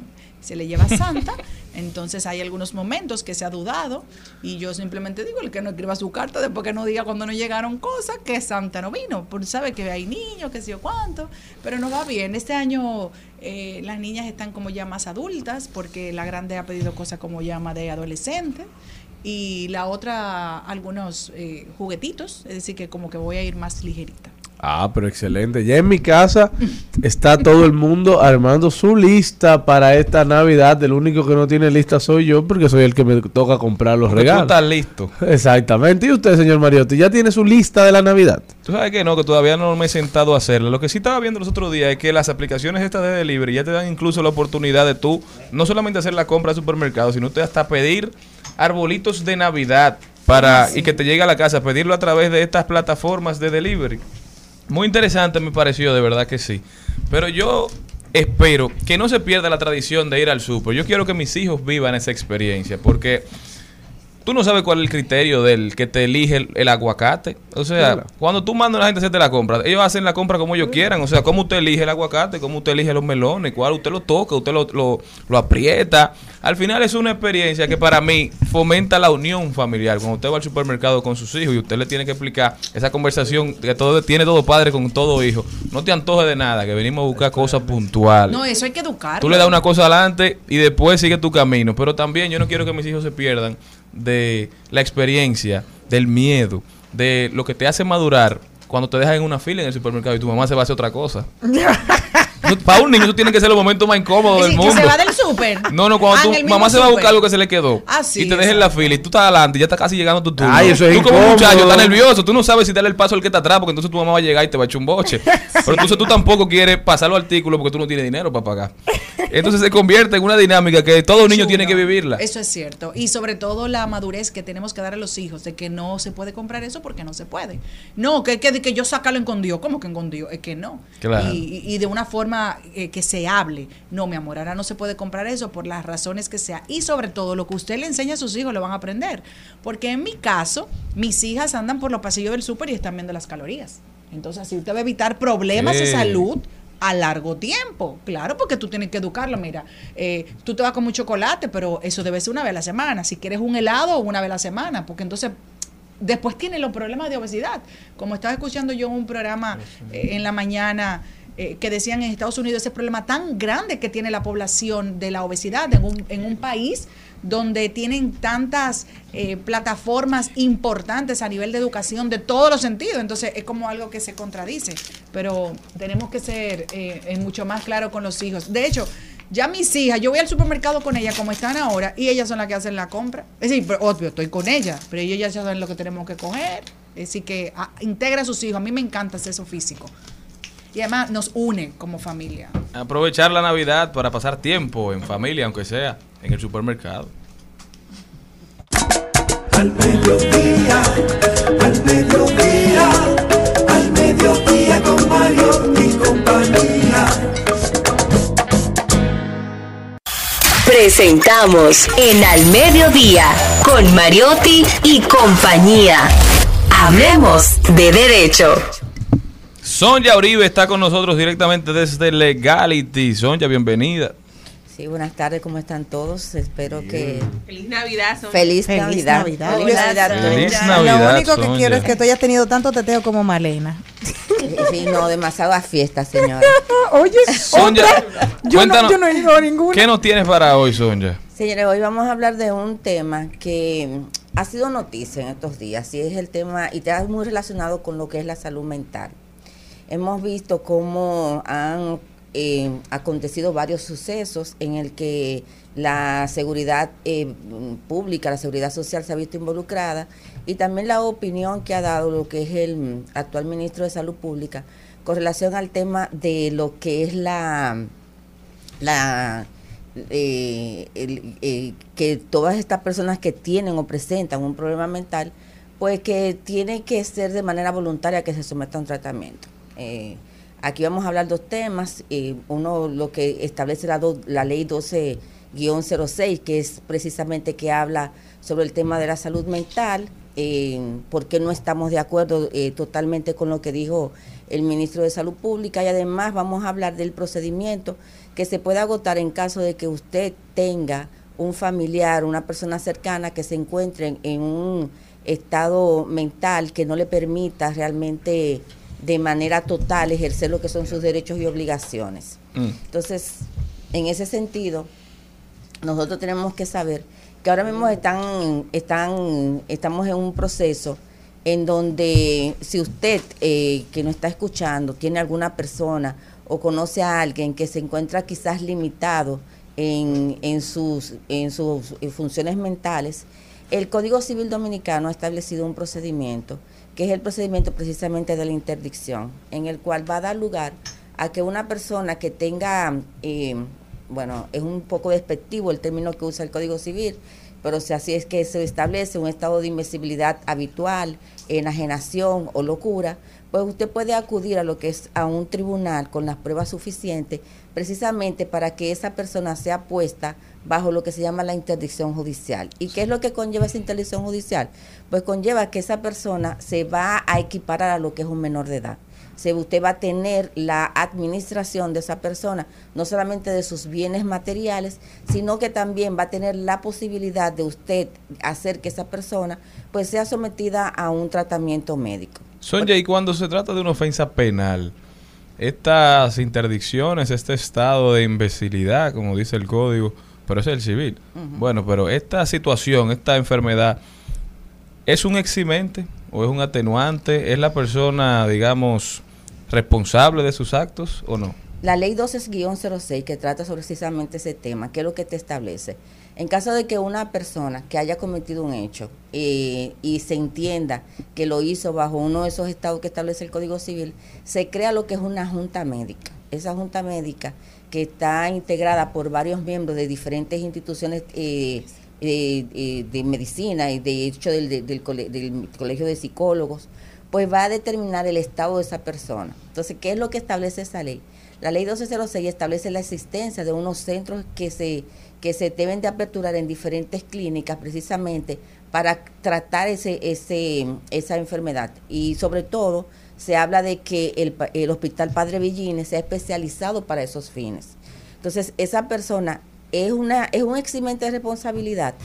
Eh, sí, en el sentido de que ella no tenía plena conciencia. Acuérdate que uno de los elementos constitutivos de la infracción es la intención. Entonces, una persona que hace un o comete un delito bajo ese esquema, pues no tenía la intención de delinquir, sino simplemente que ella cometió un hecho que ha ocasionado un perjuicio a tercero, pero que eso no, aunque es un eximente de ir a prisión, no lo, eh, no lo exime de tener que recibir un tratamiento médico. Entonces, por eso te decía que esa es la discrepancia que tenemos con lo que ha dicho el, el actual ministro de Salud, porque él habla en términos muy generalizados, en el sentido de que si una persona no quiere someterse a un tratamiento médico, como lo establece la ley 1206, pues no lo puede hacer. Sin embargo, esa ley contiene excepciones. Y una de las excepciones precisamente es que eh, una, una, una orden judicial o que la familia haya iniciado un proceso que es la interdicción judicial. Entonces ahí sí puede obligarla precisamente a someterse a... y hay a- centros, Sonia, donde Se- darle eh, tratamiento a estas personas, aparte del Villini. O sea, hay centros donde quizás se Públicos, pueda llevar, decir. público, Sí, claro, donde ¿cuáles se pueda llevar a esas personas que están en las calles. La ley establece que existen esos centros, esos centros. ¿Y ahora cuáles bien, son? eh, ahora bien, ¿qué es lo que qué es lo que sucede?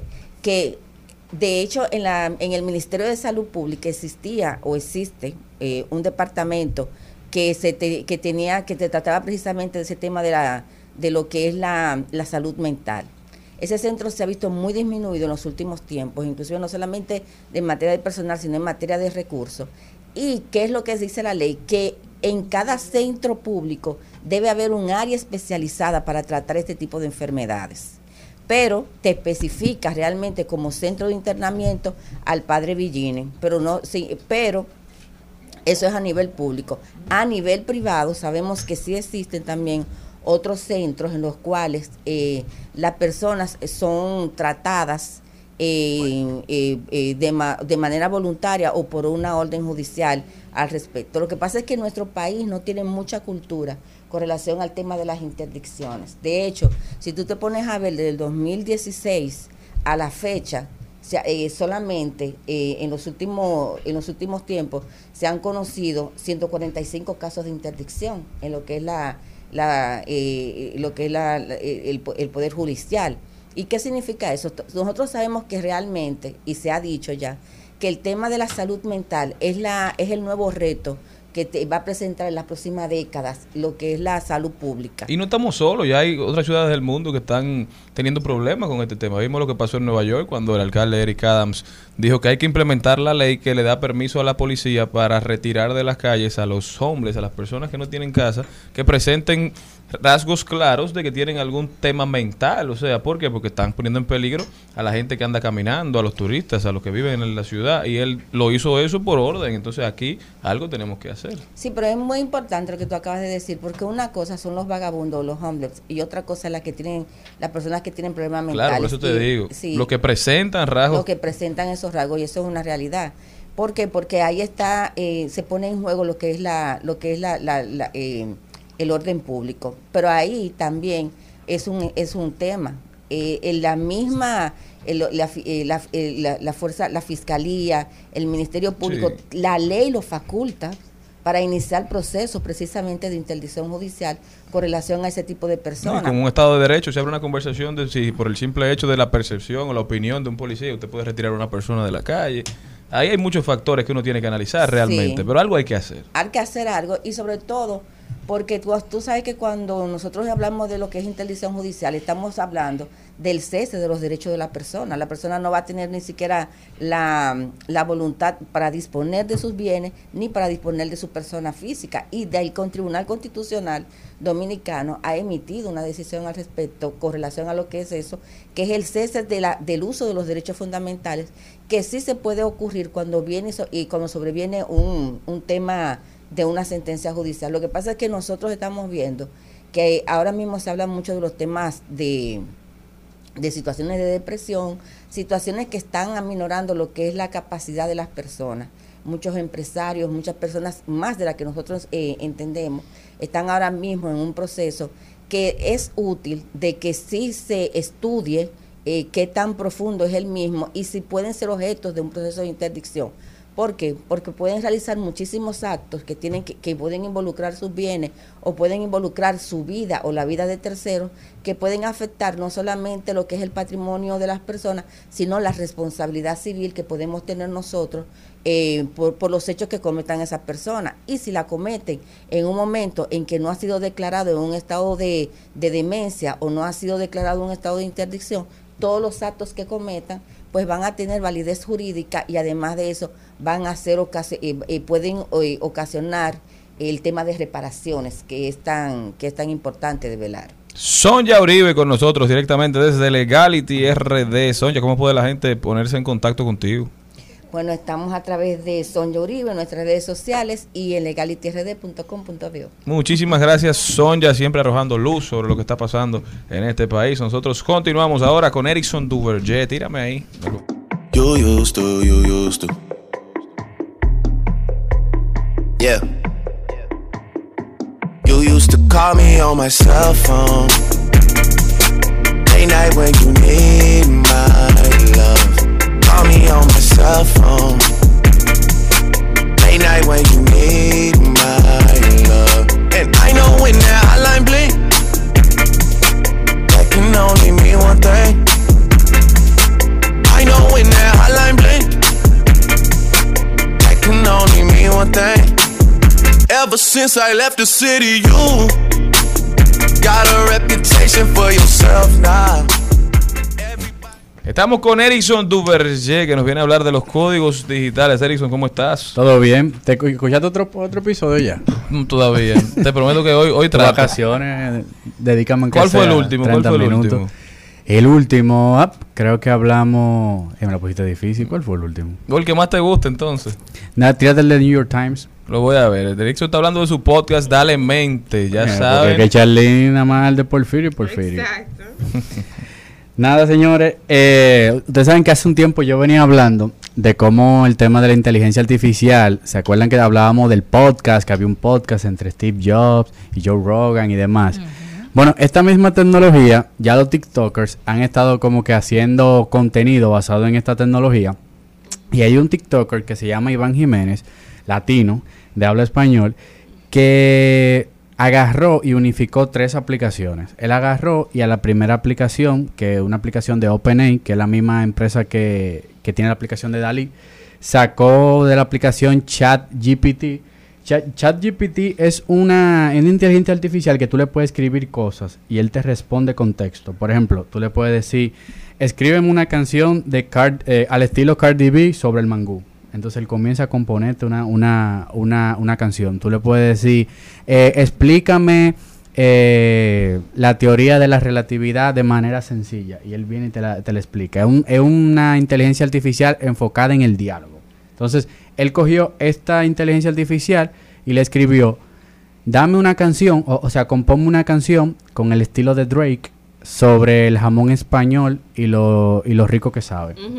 Y le tiró como ocho barras de ese texto. Entonces él agarró ese texto y lo llevó a otra aplicación que se llama UberDoc, que UberDoc lo que hace es que sintetiza el texto y lo convierte en una voz que tenga en la base de datos.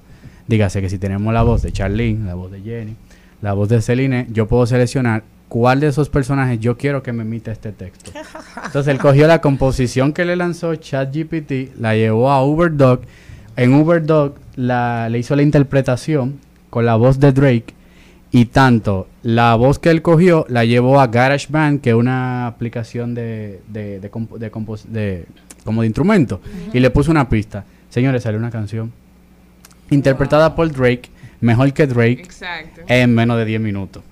Que yo creo, bueno, que no se puede pon- no se puede poner aquí, pero suena igualito que Drake, o sea, una cosa asombrosa. Entonces, el, el- la, lo fuerte está aquí es que, por ejemplo, UberDoc ya tiene muchísimas voces. O sea, tú puedes, tú puedes entrar el texto de Elton John, de Michael Jackson, y la interpreta casi, o sea, se hace difícil. a Con lo los mejor. mejores Tiene- patrones de tiene- voz. Exacto, pero tienen que ser artistas reconocidos, muy importante. En un, en un inicio. En pero un- imagínate, ahorita está Ángel Dior y el Yala ahí en, Sí. esa, en esa plataforma. No, pues simplemente lo que hay que tener es la voz, los, los registros vocales guardados. ¿Y qué pasa? Que como eh, este tipo de música eh, pop, electrónica y demás, como la sintetizan tanto, a la máquina se le hace más fácil. Claro. No es lo mismo un, un artista que goza de una gran voz. Celine. Dion. Ahí se le va a hacer un poquito más difícil a uno, o sea, más fácil a uno poder eh, tener cierta diferencia. Pero un artista que, por ejemplo, Anuel, que usa autotune. Anuel que usa full autotune, Bad Bunny, va a ser muy fácil de poder ir, eh, eh, trabajarla. Pero realmente es un reto para la industria, porque si, si ya de por sí se hace música rápida, imagínense ustedes de esta manera. ¿no? Y reto para la propiedad intelectual, entonces, porque van a Sí. poder hacerse pasar por cualquier artista y sacar una canción que quizá él no esté de acuerdo con ella y hacer dinero de eso a través de las plataformas digitales. Lo que yo siempre he dicho, la tecnología va a 2000 por hora y la- las leyes van a 100, a 10 por hora. O sea, cuando vengan a sacar leyes que comiencen a regular este tema de la voz, Ya va- habrá otra van a cosa ver ya. 50 gente, cientos de gente pegada. Pero que bueno, y incluso Natalia Sí, Jiménez ha llamado la atención y dijo que ella nunca debió de hacer una canción como Creo en mí, porque es una de las canciones más complicadas de ella subirla siempre. Tú no siempre tienes las condiciones vocales. Y Sí, es Natalia dicho, Jiménez para subirla. Y dice, ¿por qué me inventé una canción con tantos matices tan altos? Pues ahora va a tener eso. Si el que la quiere oír, vaya y lo busque. Es muy fácil. Sí. Sí, claro, mi amor. que No, pero, no pero está también hay artistas que no tienen esa voz tan alta y son artistas mundialmente reconocidos, admirados y queridos, por ejemplo, Julio Iglesias. Exacto. Y ha sabido eh, definir, conjugar, eh, jugar con su voz, con, con la poca o mucha que tiene. Y para mí uno de los más Pero- grandes de la humanidad. presenta muchos retos esta novedad, no solamente por lo de la propiedad intelectual, sino también porque al final, ¿qué van a querer las, los artistas? ¿Qué van a querer las disqueras? ¿Qué van a querer los dueños del negocio? Van a decir, bueno, vamos a usar esta aplicación, yo te voy a pagar por el likability quizás, te voy a pagar por el nombre, pero ya tú no vas a tener ni siquiera que trabajar. Entonces, personalidades famosas se van a poder hacer artistas en cuestión de horas. Tú sabes un tema, Sherlyn, y lo que dice Malena, que yo siento que tan menos que a la industria de la música, a quien más afecta es a quien vive de- del- del audio. Por ejemplo, el tema de los voiceover, hay un nicho, o sea, hay, hay una ¿Qué es el audiencia grande. voiceover? O sea, las personas que, que van narrando lo que sale en un video, por ejemplo. Ok, como los videos de reacción ese. Por Exacto. ejemplo, la de Netflix deben de ampliarla porque ya yo estoy cansada de oír las mismas voces en toda la película. Lo mismo español. No, tú la conoces. No, no, por ejemplo, en mi caso yo no lo digo en español, pero tú te das cuenta de los matices que están en todas las películas. Exacto, por Son ejemplo, iguales. ya, ya esa, esa persona que cobraba eso, fuera de la nómina. Exacto. Paga una Wow. suscripción de 100 dólares, 50 dólares y tienen todo el voiceover. Por ejemplo, el domingo estaba en Dominican Filmmakers, que es un, un, un evento que se está dando aquí local con todos los filmmakers del país, y estaba Blanchard, el dueño de la visual sonora, él estaba diciendo que cuando creó la, el documental La Montaña, que de la subida al Monte Everest, Pavel Núñez tuvo que componerle a él casi 25 canciones para esta película. Y cuando yo veo esta noticia, yo digo, ¿tú te imaginas que, ah, o sea, él tuvo que hacerlo en Rush en dos días, creo que las 25 composiciones que necesitaba, porque iba a salir a girar con la película a ciertos festivales. Imagínate si hubiese tenido esta tecnología. No iba a salir quizá con la misma calidad de Pavel, pero tú le dices a, la- a Tal tema, a ChatGPT, tal voz. componme una canción con el estilo de Pavel Núñez que sea referencia del Everest. Pa, primera canción, segunda canción. Cuando tú vienes a ver, en menos de dos horas hubiesen salido la Se deja 25. de buscar un dinerito para ver ahí. Entonces ahí perdió Pavel. La tecnología, la tecnología va avanzando, hermano. Uno no sabe a veces si para bien o para mal, pero la realidad es que va a cambiar. No, al final el tema se, se va a monetizar todo este tema de, de- de la creación del contenido, de la economía naranja. O sea, Pavel Núñez va a tener que tokenizarse y que para que usen su audio le va a tener que tocar un fee por cada vez que se reproduzca. Porque al final también nosotros crea, o sea, creamos la tecnología, pero también tenemos que crear para nosotros no, no dejar de existir. Entonces, Mantener la vanguardia. sí. activo. Duverger, ya saben, por eso es que la tokenización es parte intrínseca del futuro del ser humano, porque es que la tecnología te obliga ya a tú crear identidades virtuales que Si se no respeten, desaparecen. claro, si no, vamos a desaparecer, increíble. Ericsson Duverger, ¿cómo puede la gente continuar esta conversación contigo? Arroba Ericsson Duverger en todas las redes sociales. Dale mente podcast. Ya saben, todos escuchar Dale Mente. El- mi favorito fue el episodio en el que hablaron de Porfirio. Ah, Hasta mañana, pueblo dominicano, si Dios quiere. Feliz Navidad, mi gente. Cójanlo suave. Hasta aquí, Mariotti y compañía. Hasta aquí, Mariotti y compañía. Hasta Hasta mañana. Rumba 98.5, una emisora RCC Media.